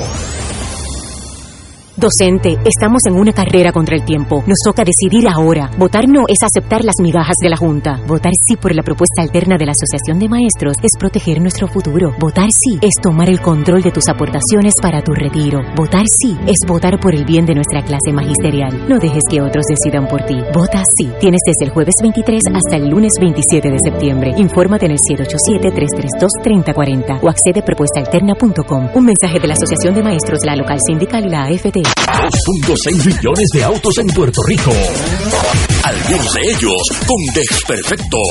Autocontrol. Tu carro. Tu mundo. Tu mundo. Tu mundo. Ahora, de 12 del mediodía a 3 de la tarde. Por Radio Paz 810 AM y Radio Paz 810.com. Miércoles de Infoempresas a las 4 de la tarde. Con entrevistas e información con nuestros emprendedores y empresarios. No te lo puedes perder. Miércoles a las 4 de la tarde. Por aquí, por Radio Paz 810 AM y Radio Paz 810.com. Los espero. A mí me gusta mi pueblo, a mí me gusta mi gente,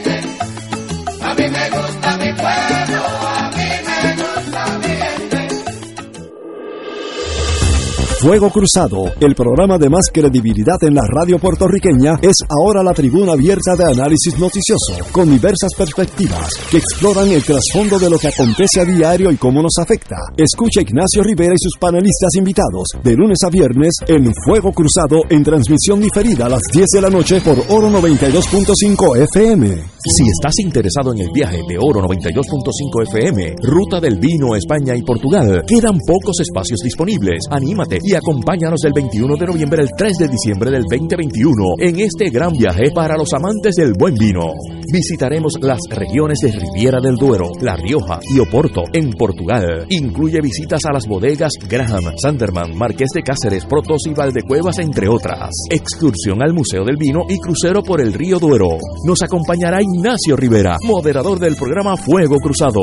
El viaje incluye boletos aéreos con Iberia, hoteles cuatro estrellas todos los desayunos, almuerzos y cenas, catas de vino y visitas descritas en el programa, servicio privado de autobús con aire acondicionado, guías, impuestos y cargos hoteleros. Recuerda, que quedan pocos espacios disponibles. Llama y reserva ahora para el viaje Ruta del Vino España y Portugal. Culture Travel 787-454-2025. Nos reservamos el derecho de admisión. Ciertas restricciones aplican. Culture Travel, licencia 152 AV90. Reservaciones 787 454 2025 25. Y ahora continúa Fuego Cruzado.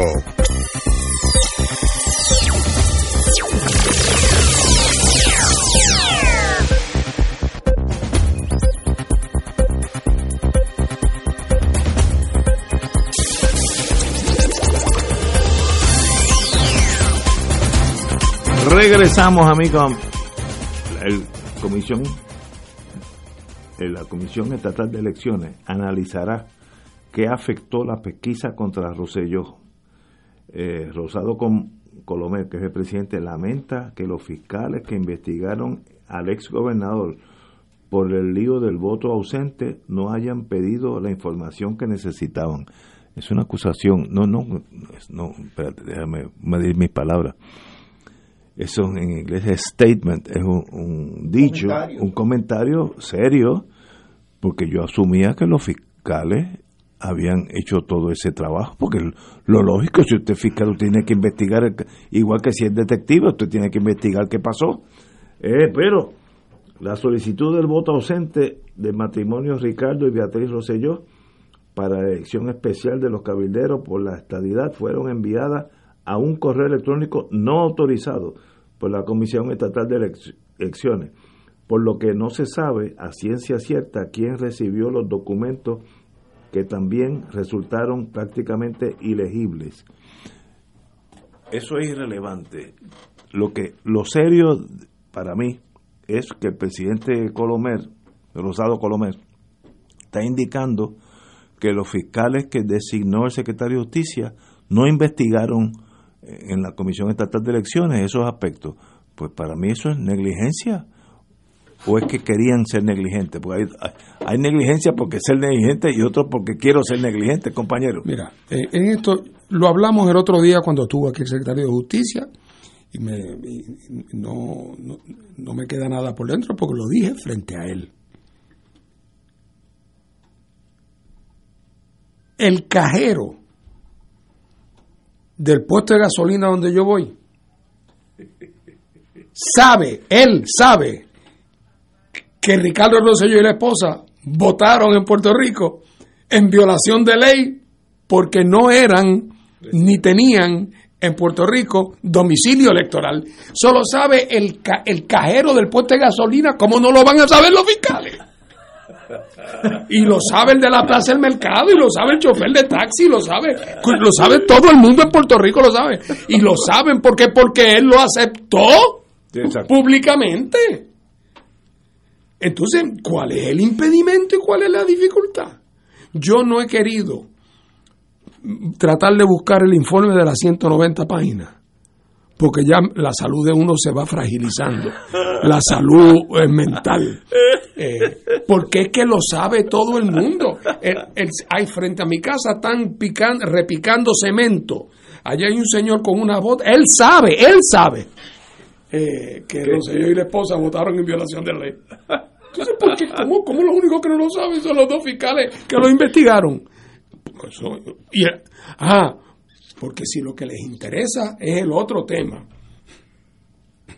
es el tema de, de, de, cómo manejó interna y burocráticamente la Comisión Estatal de Elecciones. Eso, pero eso es para distraer, eso es para distraer. No digo yo que no haya habido irregularidades, claro que lo hubo, peor todavía. Pero aquí el hecho que no puede ser ignorado es uno que del cual voy más lejos, tú eres abogado, Paco no, le tenemos esa ventaja parcial. Se puede tomar conocimiento judicial de que eh, Ricardo Rosselló y la esposa, residiendo fuera de Puerto Rico y sin el más mínimo nexo con la casa del suegro en, College Park, votaron y se inscribieron para votar. Ah, si hay dudas sobre si se inscribieron, pues peor todavía, porque entonces votaron sin inscribirse. O sea, que e, esto realmente no resiste análisis. Es tan evidente el, el, el toallazo, el toallazo. Yo, Nadie... creo que, yo creo que los motivos del toallazo van desde lo que lo ven bien porque eh, porque, porque creen que Rosselló está por encima de la ley, eh, hasta los que creen que haberlo encontrado incurso en, en, algún, en algún delito menos grave lo hubiera victimizado eh, y lo hubiera y, y, que por lo tanto al mismo gobierno no le convenía mantener encendida esa pequeña llama del tema de la victimización de Roselló y que entonces ciertos PNP le dijeran al gobernador cómo usted pudo hacerle eso al pobre Ricky, qué sé yo, no sé. Los motivos, aquí hay de todo pero el hecho es que el Departamento de Justicia de Puerto Rico francamente quedó en ridículo. Compañero. la impresión que me da esto es lo siguiente. Tenemos un, perro que tiene cuatro patas, menea el rabo, ladra y el Departamento de Justicia no sabe decir si es perro o no es perro, porque resulta que cuando le tomaron la foto al Departamento de Justicia, el perro se estaba rascando y aparecían tres patas en la foto. Entonces dice, no, no hay, hay quizás no es perro, no podemos realmente determinar. Esto, este matrimonio, Rosselló, es, es un hecho. No tienen domicilio aquí, no tienen casa aquí, no viven en Washington, vivían en, en, en Virginia votaron aquí, él resultó electo, está electo. Está inscrito allá. Está inscrito allá. Está inscrito allá. Pero, pero es algo, es algo que desafía la imaginación. Eh, yo siempre recuerdo a la juez de primera instancia, cuando una juez de primera instancia dice eh, que un juez crea lo que nadie, nadie más cree realmente, hay algo extraño. Esa juez tenía toda la razón al decir eso, ¿no?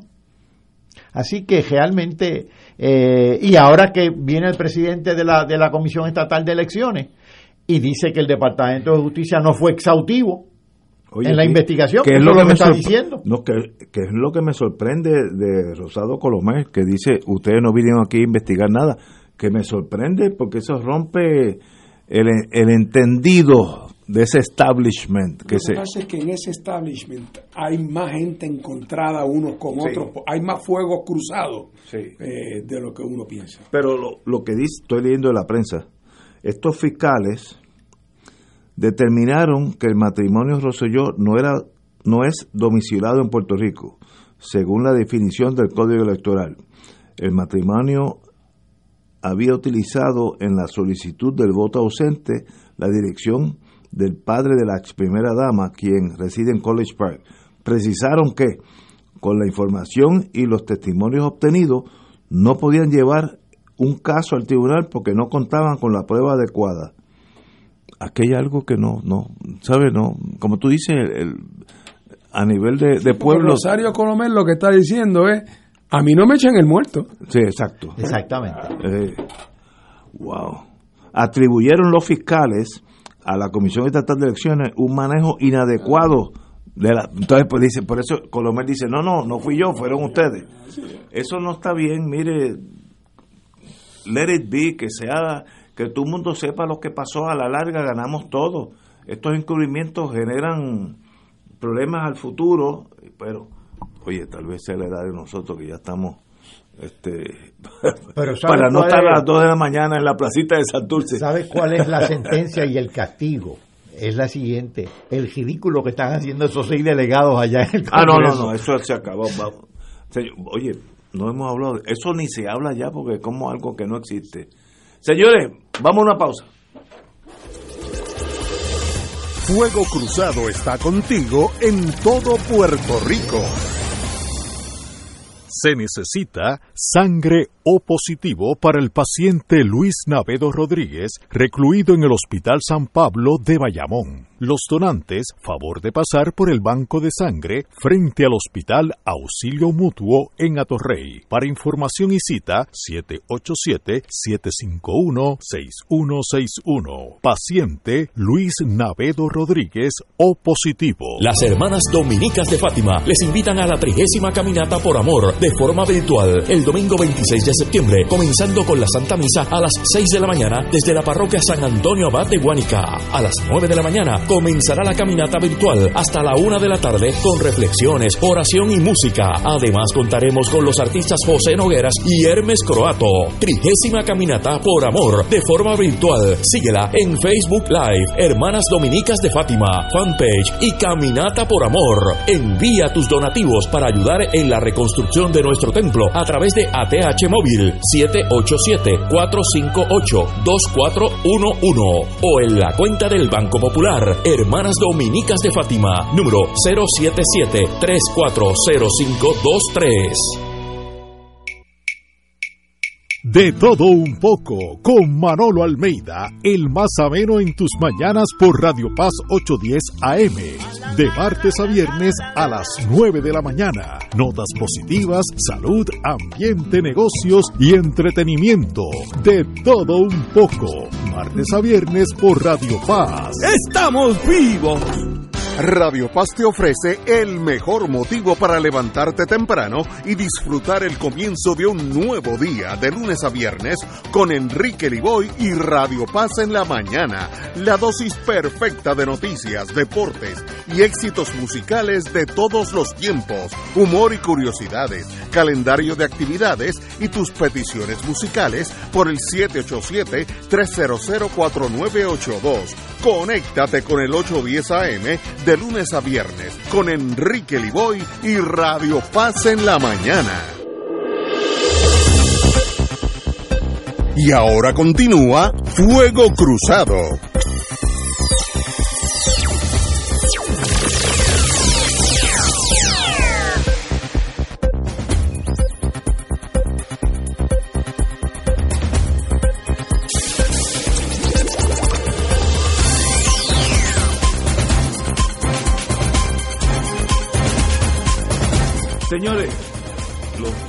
Chinos dicen en el oriente que una foto equivale a 500 o 5 mil palabras, algo por el estilo. En el Caribbean Business de septiembre 2 hay una foto en los almendros, la playa los almendros en Rincón, donde hay una casa muy bonita, de paso se ve desde arriba, algo muy bonito, que hace unos años tendría unos 180 metros desde la casa a la playa. Y hoy está la casa y la playa pegados. Y eso es una foto que no tiene eh, el 2021 contra el... Eh, no, no, tengo cuántos años anteriores. Y lo, lo tengo aquí. En otras palabras, el problema de erosión y de construcción por el ser humano, el problema es el ser humano, eh, no tiene eh, cómo, cómo manejar eso. La, la, naturaleza puede más que todos nosotros puestos juntos. Y sencillamente el, en la página 46 del domingo del nuevo día, ahí está también el, el hecho de que hay una hilera, Parcela Suárez en Loíza, donde no es no es que ya la zona marítimo terrestre, es que no hay zona marítimo terrestre, está el agua y están unas casas ya socavadas por el agua. En otras palabras, ¿qué vamos a hacer nosotros? Viese de las cuestiones, porque como decía Alejo de Cervera, a veces son las cosas tan sencillas que solamente los abogados se equivocan. Todo el pugilato que hubo allá en Rincón con la piscina, de verdad, aunque aunque el gobierno le diera todos los permisos, ¿de verdad ustedes quieren poner una piscina ahí donde se la va a llevar la próxima tormenta? Como aquí pasó en, esta foto que tengo aquí del Caribbean Business, una casa preciosa y ya se han ido unos 80 metros de... Bueno, el, el, el mar ya está chocando con la pared de la casa, así que en la próxima tormenta se va a la casa. ¿Hay algo que se pueda hacer? ¿Hay algo que el gobierno debe hacer? la Junta de, Junta de Planificación, si es que eso existe, eh, puede hacer algo o sencillamente nosotros no podemos tirar una línea para proteger el ambiente para las próximas tormentas, etcétera. O es sencillamente esperemos que todo pase para entonces lamentarnos. Sí, bueno, es que para, usar una, un lenguaje un poco duro, pero hay que usarlo, es que todo eso está comprado, Ignacio.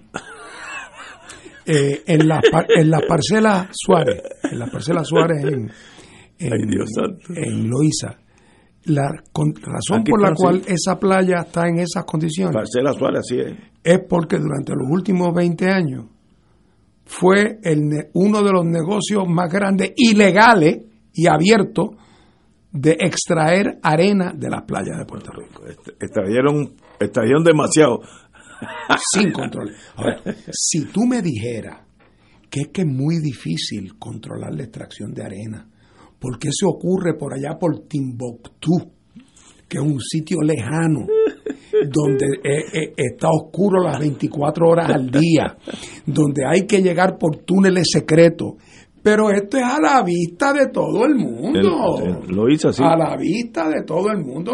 oye, esto no se llevan como en aquellas películas de campos de concentración, que la arena la llevaba a la tierra guardada en las medias. En las medias, sí. Estos son camiones de 800 toneladas. ¿Ah? Y entonces, la, eh, eso fue a ciencia y paciencia y esa es la arena barata para la construcción en Puerto Rico. Y los que fueron cómplices de eso son algunas de las grandes compañías de construcción en Puerto Rico. que la gente cuando llega se levanta y dice, aquí está el señor fulano y el señor Perencejo. ¿eh? Entonces, eso es la explicación de algún... No estoy... El cambio climático lo ha venido a complicar todo y a agravar. Acelera, sí. Acelera. En las playas de Rincón pero es lo mismo que en la parguera. Todo el mundo sabe desde el día uno que esas familias que estaban construyendo grandes casas y en otros casos grandes proyectos de apartamentos o de residencia estaban actuando en violación de la ley. Pero como tenían dinero, compraron permiso, podían eh, sobornar a inspectores. ¿Por qué que no hay ninguna otra explicación cuando la violación es como dicen los abogados, in plain sight. Es, en, la, en la cara. Date una vueltita, bueno, una vueltita virtual por las playas de Puerto Rico. Y tú lo que vas a ver es una violación detrás de otra, una detrás de otra, detrás de otra, detrás de otra. ¿Por qué? Porque el gobierno estaba comprado.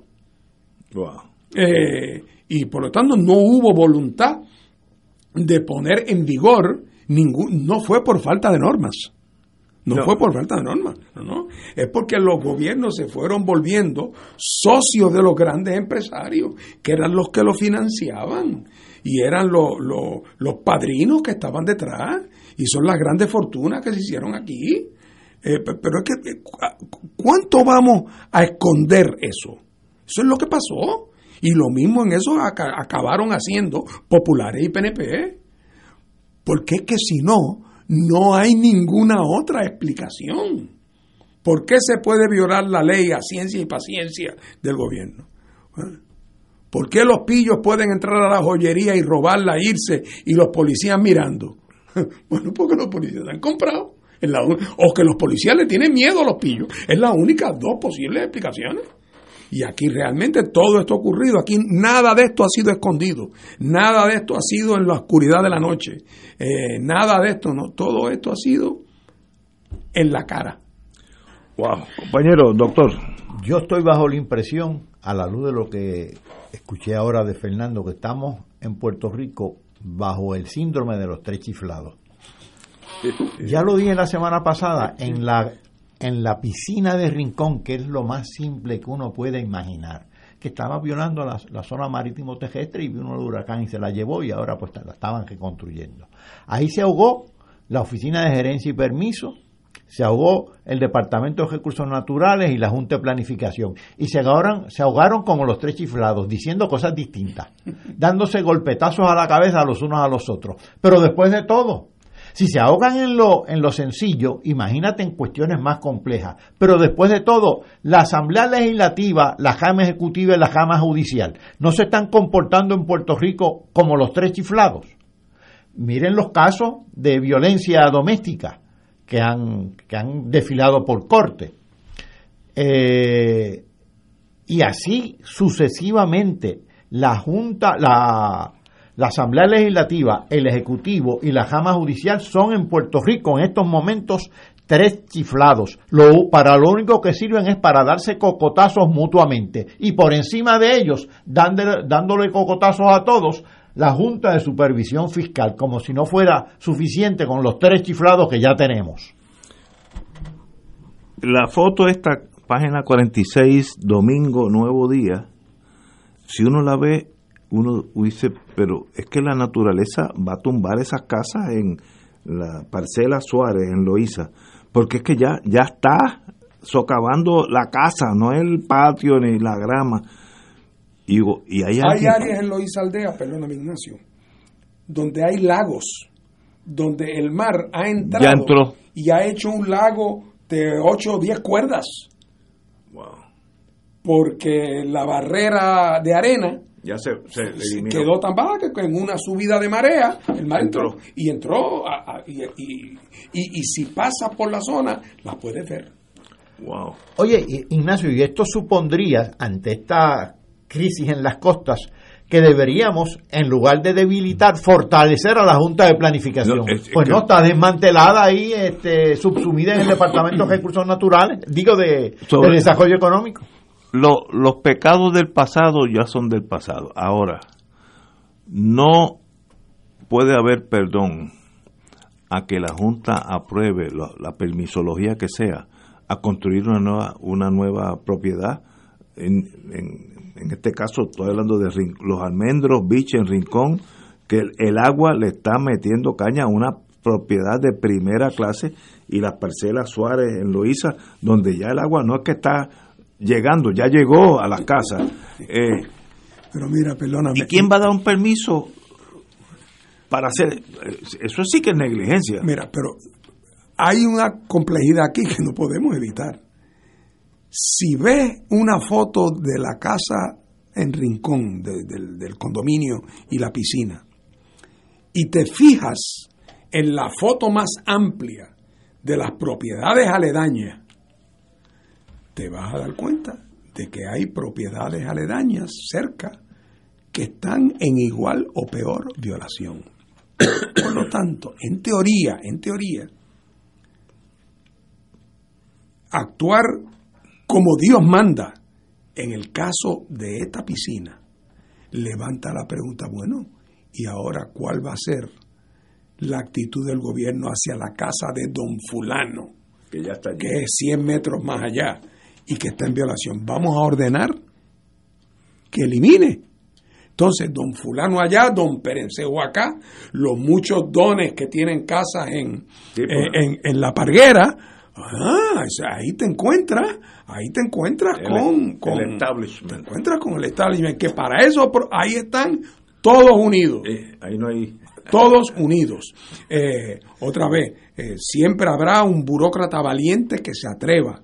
Eh, y en este caso, claro, puede ser que sacrifiquen a alguien del establishment porque algu- alguna carne roja hay que tirarle a la fiera.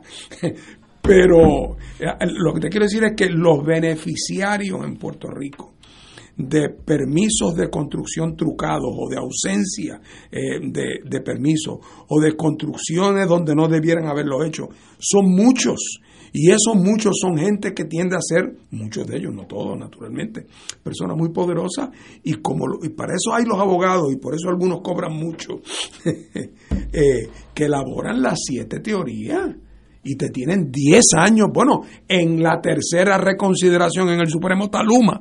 Luma está en la tercera reconsideración. Oye, ¿y sabe quién va a pagar eso? Sí, nosotros, nosotros. nosotros, of course. Yo no tengo, mira, los pecados del pasado, la, la ubicación, la casa, el edificio que se hizo tocando el agua, pues ya es muy difícil tumbarlo. Ahora, ni uno más. Y entonces, eh, la piscina esa de Rincón nos enseña que sí, puede haber uno más, dependiendo de qué conexiones tú tengas. Ese establishment dice, pues la piscina, en lo que viene la próxima, disfrutamos esta piscina. Mira, el PIB tiene radicado en el Senado de Puerto Rico hace creo que 12 años, por lo menos 8, un proyecto de ley de costas en Puerto Rico que pone al día y tenemos una legislación nueva, moderna, eficaz. Eso se estudió, es una ley, todo el- todos los que saben hablan bien de ese proyecto de ley. Ahí duerme el sueño de los justos. Y hay que empezar, y María de Lourdes lo ha insistido, nuestra senadora, hay que empezar por una moratoria de construcción en las playas ahora mismo.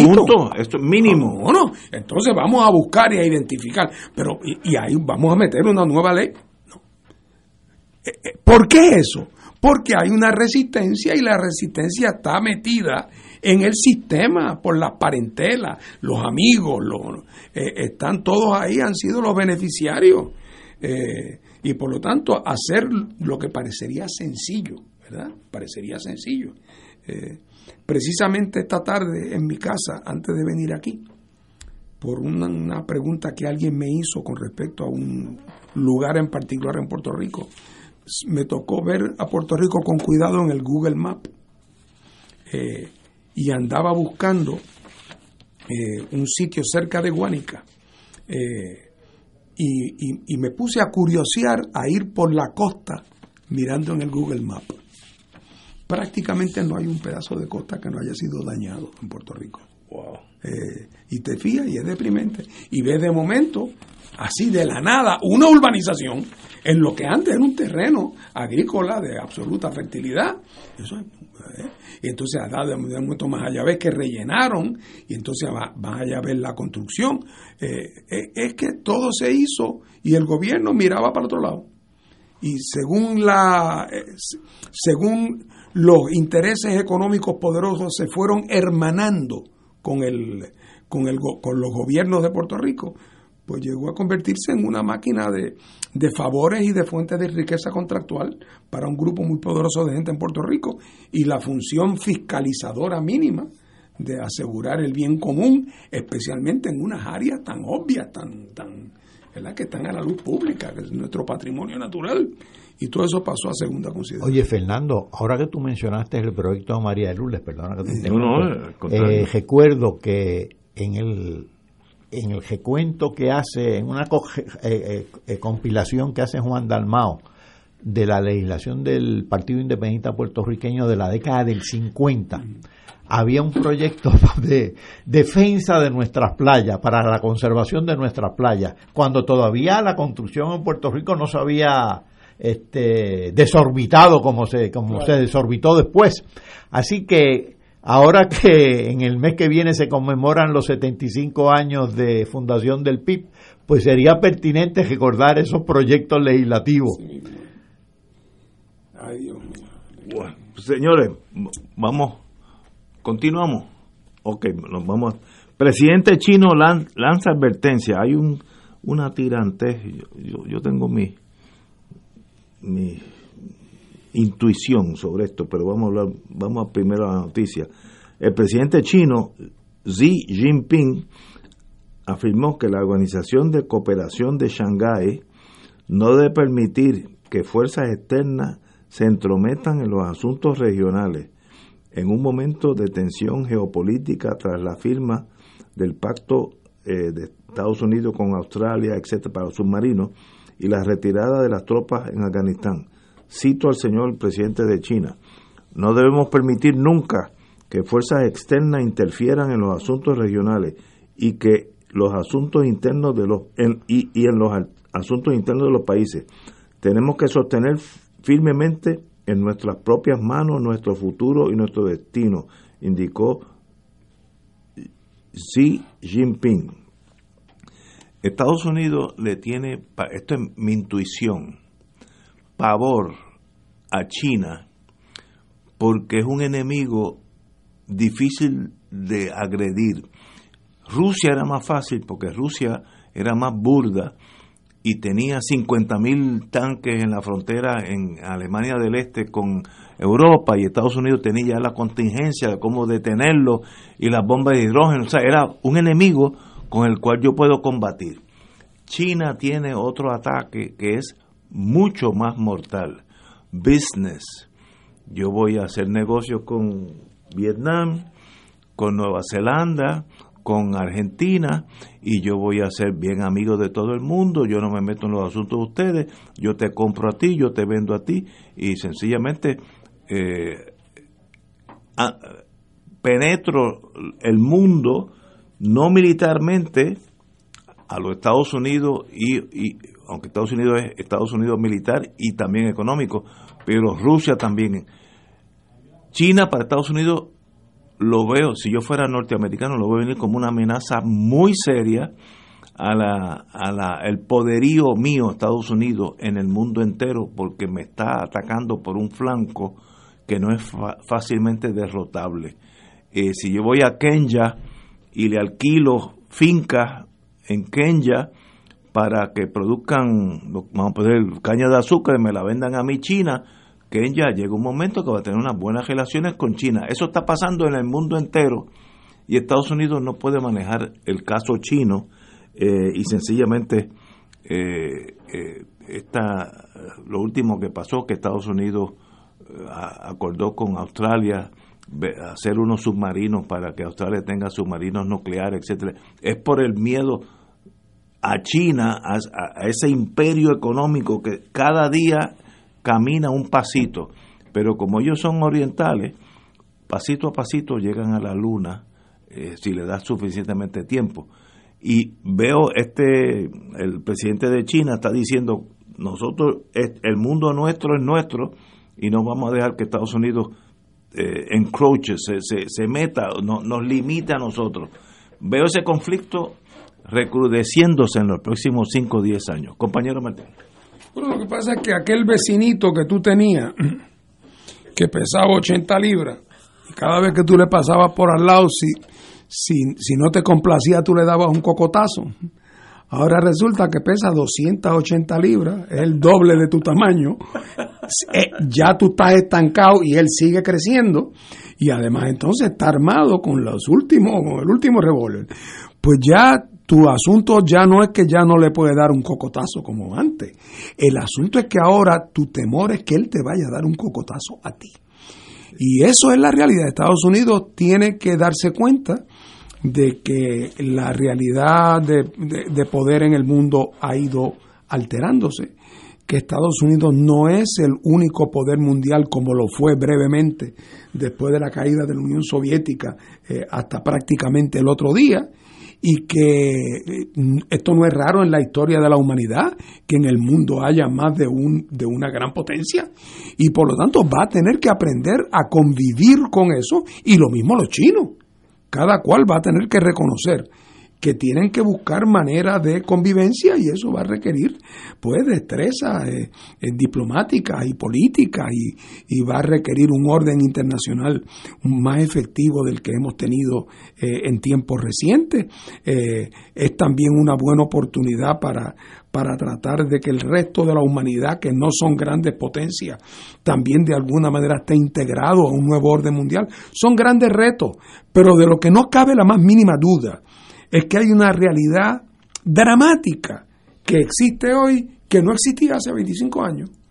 Que es que China es una gran potencia económica, militar, tecnológica y que no hay nada que indique que ese crecimiento no va a continuar por un futuro indefinido. O sea, que, no es que esto se va a volver, que ahora, que esto es un ciclo, que ahora China se debilitará. No, no. Estados Unidos tiene que, tiene que con, la Unión Soviética, la Guerra Fría fue una manera de acomodo internacional que tuvo sus cosas positivas y negativas y que a Dios gracias, por lo menos entre ellas dos, se mantuvo la paz entre ellas dos, aunque hubo mucha guerra subsidiaria. Pero aquí tendrá que haber también, ese es el gran reto.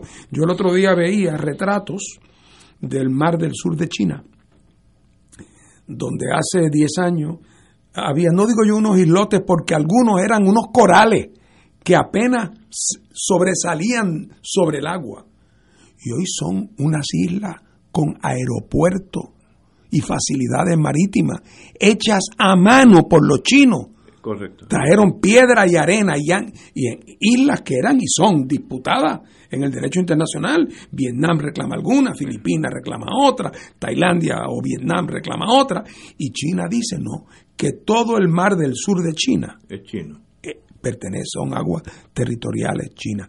Así es que, eh, y eso va a ser un punto de conflicto. Añádele Taiwán, añádele el lío de Hong Kong, añádele el tema comercial, añádele esos esfuerzos del famoso Belt and eh, ¿cómo se llama? El, Belt and Link, eh, eh, el esfuerzo este de China de, promover una infraestructura que le permita conectarse con Europa a, través de la masa asiática y, de, liberarse de las restricciones de, tráfico marítimo. O sea, ha habido un gran, un nuevo hecho dramático. y los Estados Unidos se tienen que adaptar a eso y los chinos, a su vez, estoy seguro que están perfectamente conscientes de que tampoco para ellos es, todo lo que vean que les gusta cogerlo, porque no, va a poder ser así tampoco. Así que estamos empezando a ver el proceso de un nuevo reacomodo de balance eh, de balance mundial como ha ocurrido en otros momentos de la historia. Esperemos que este tenga un final feliz.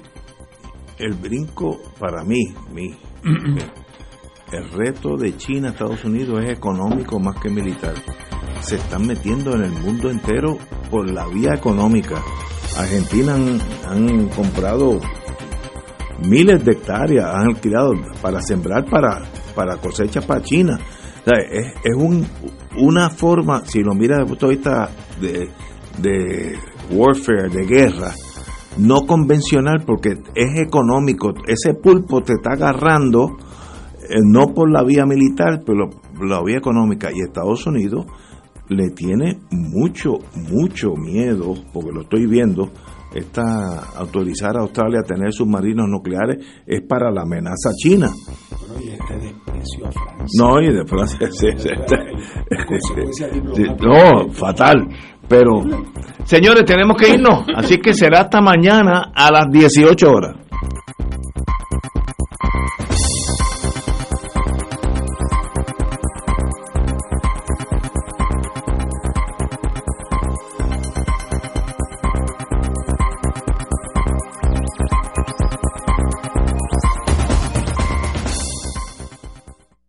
Esta emisora y sus anunciantes no se solidarizan necesariamente con las expresiones vertidas en el programa que acaban de escuchar.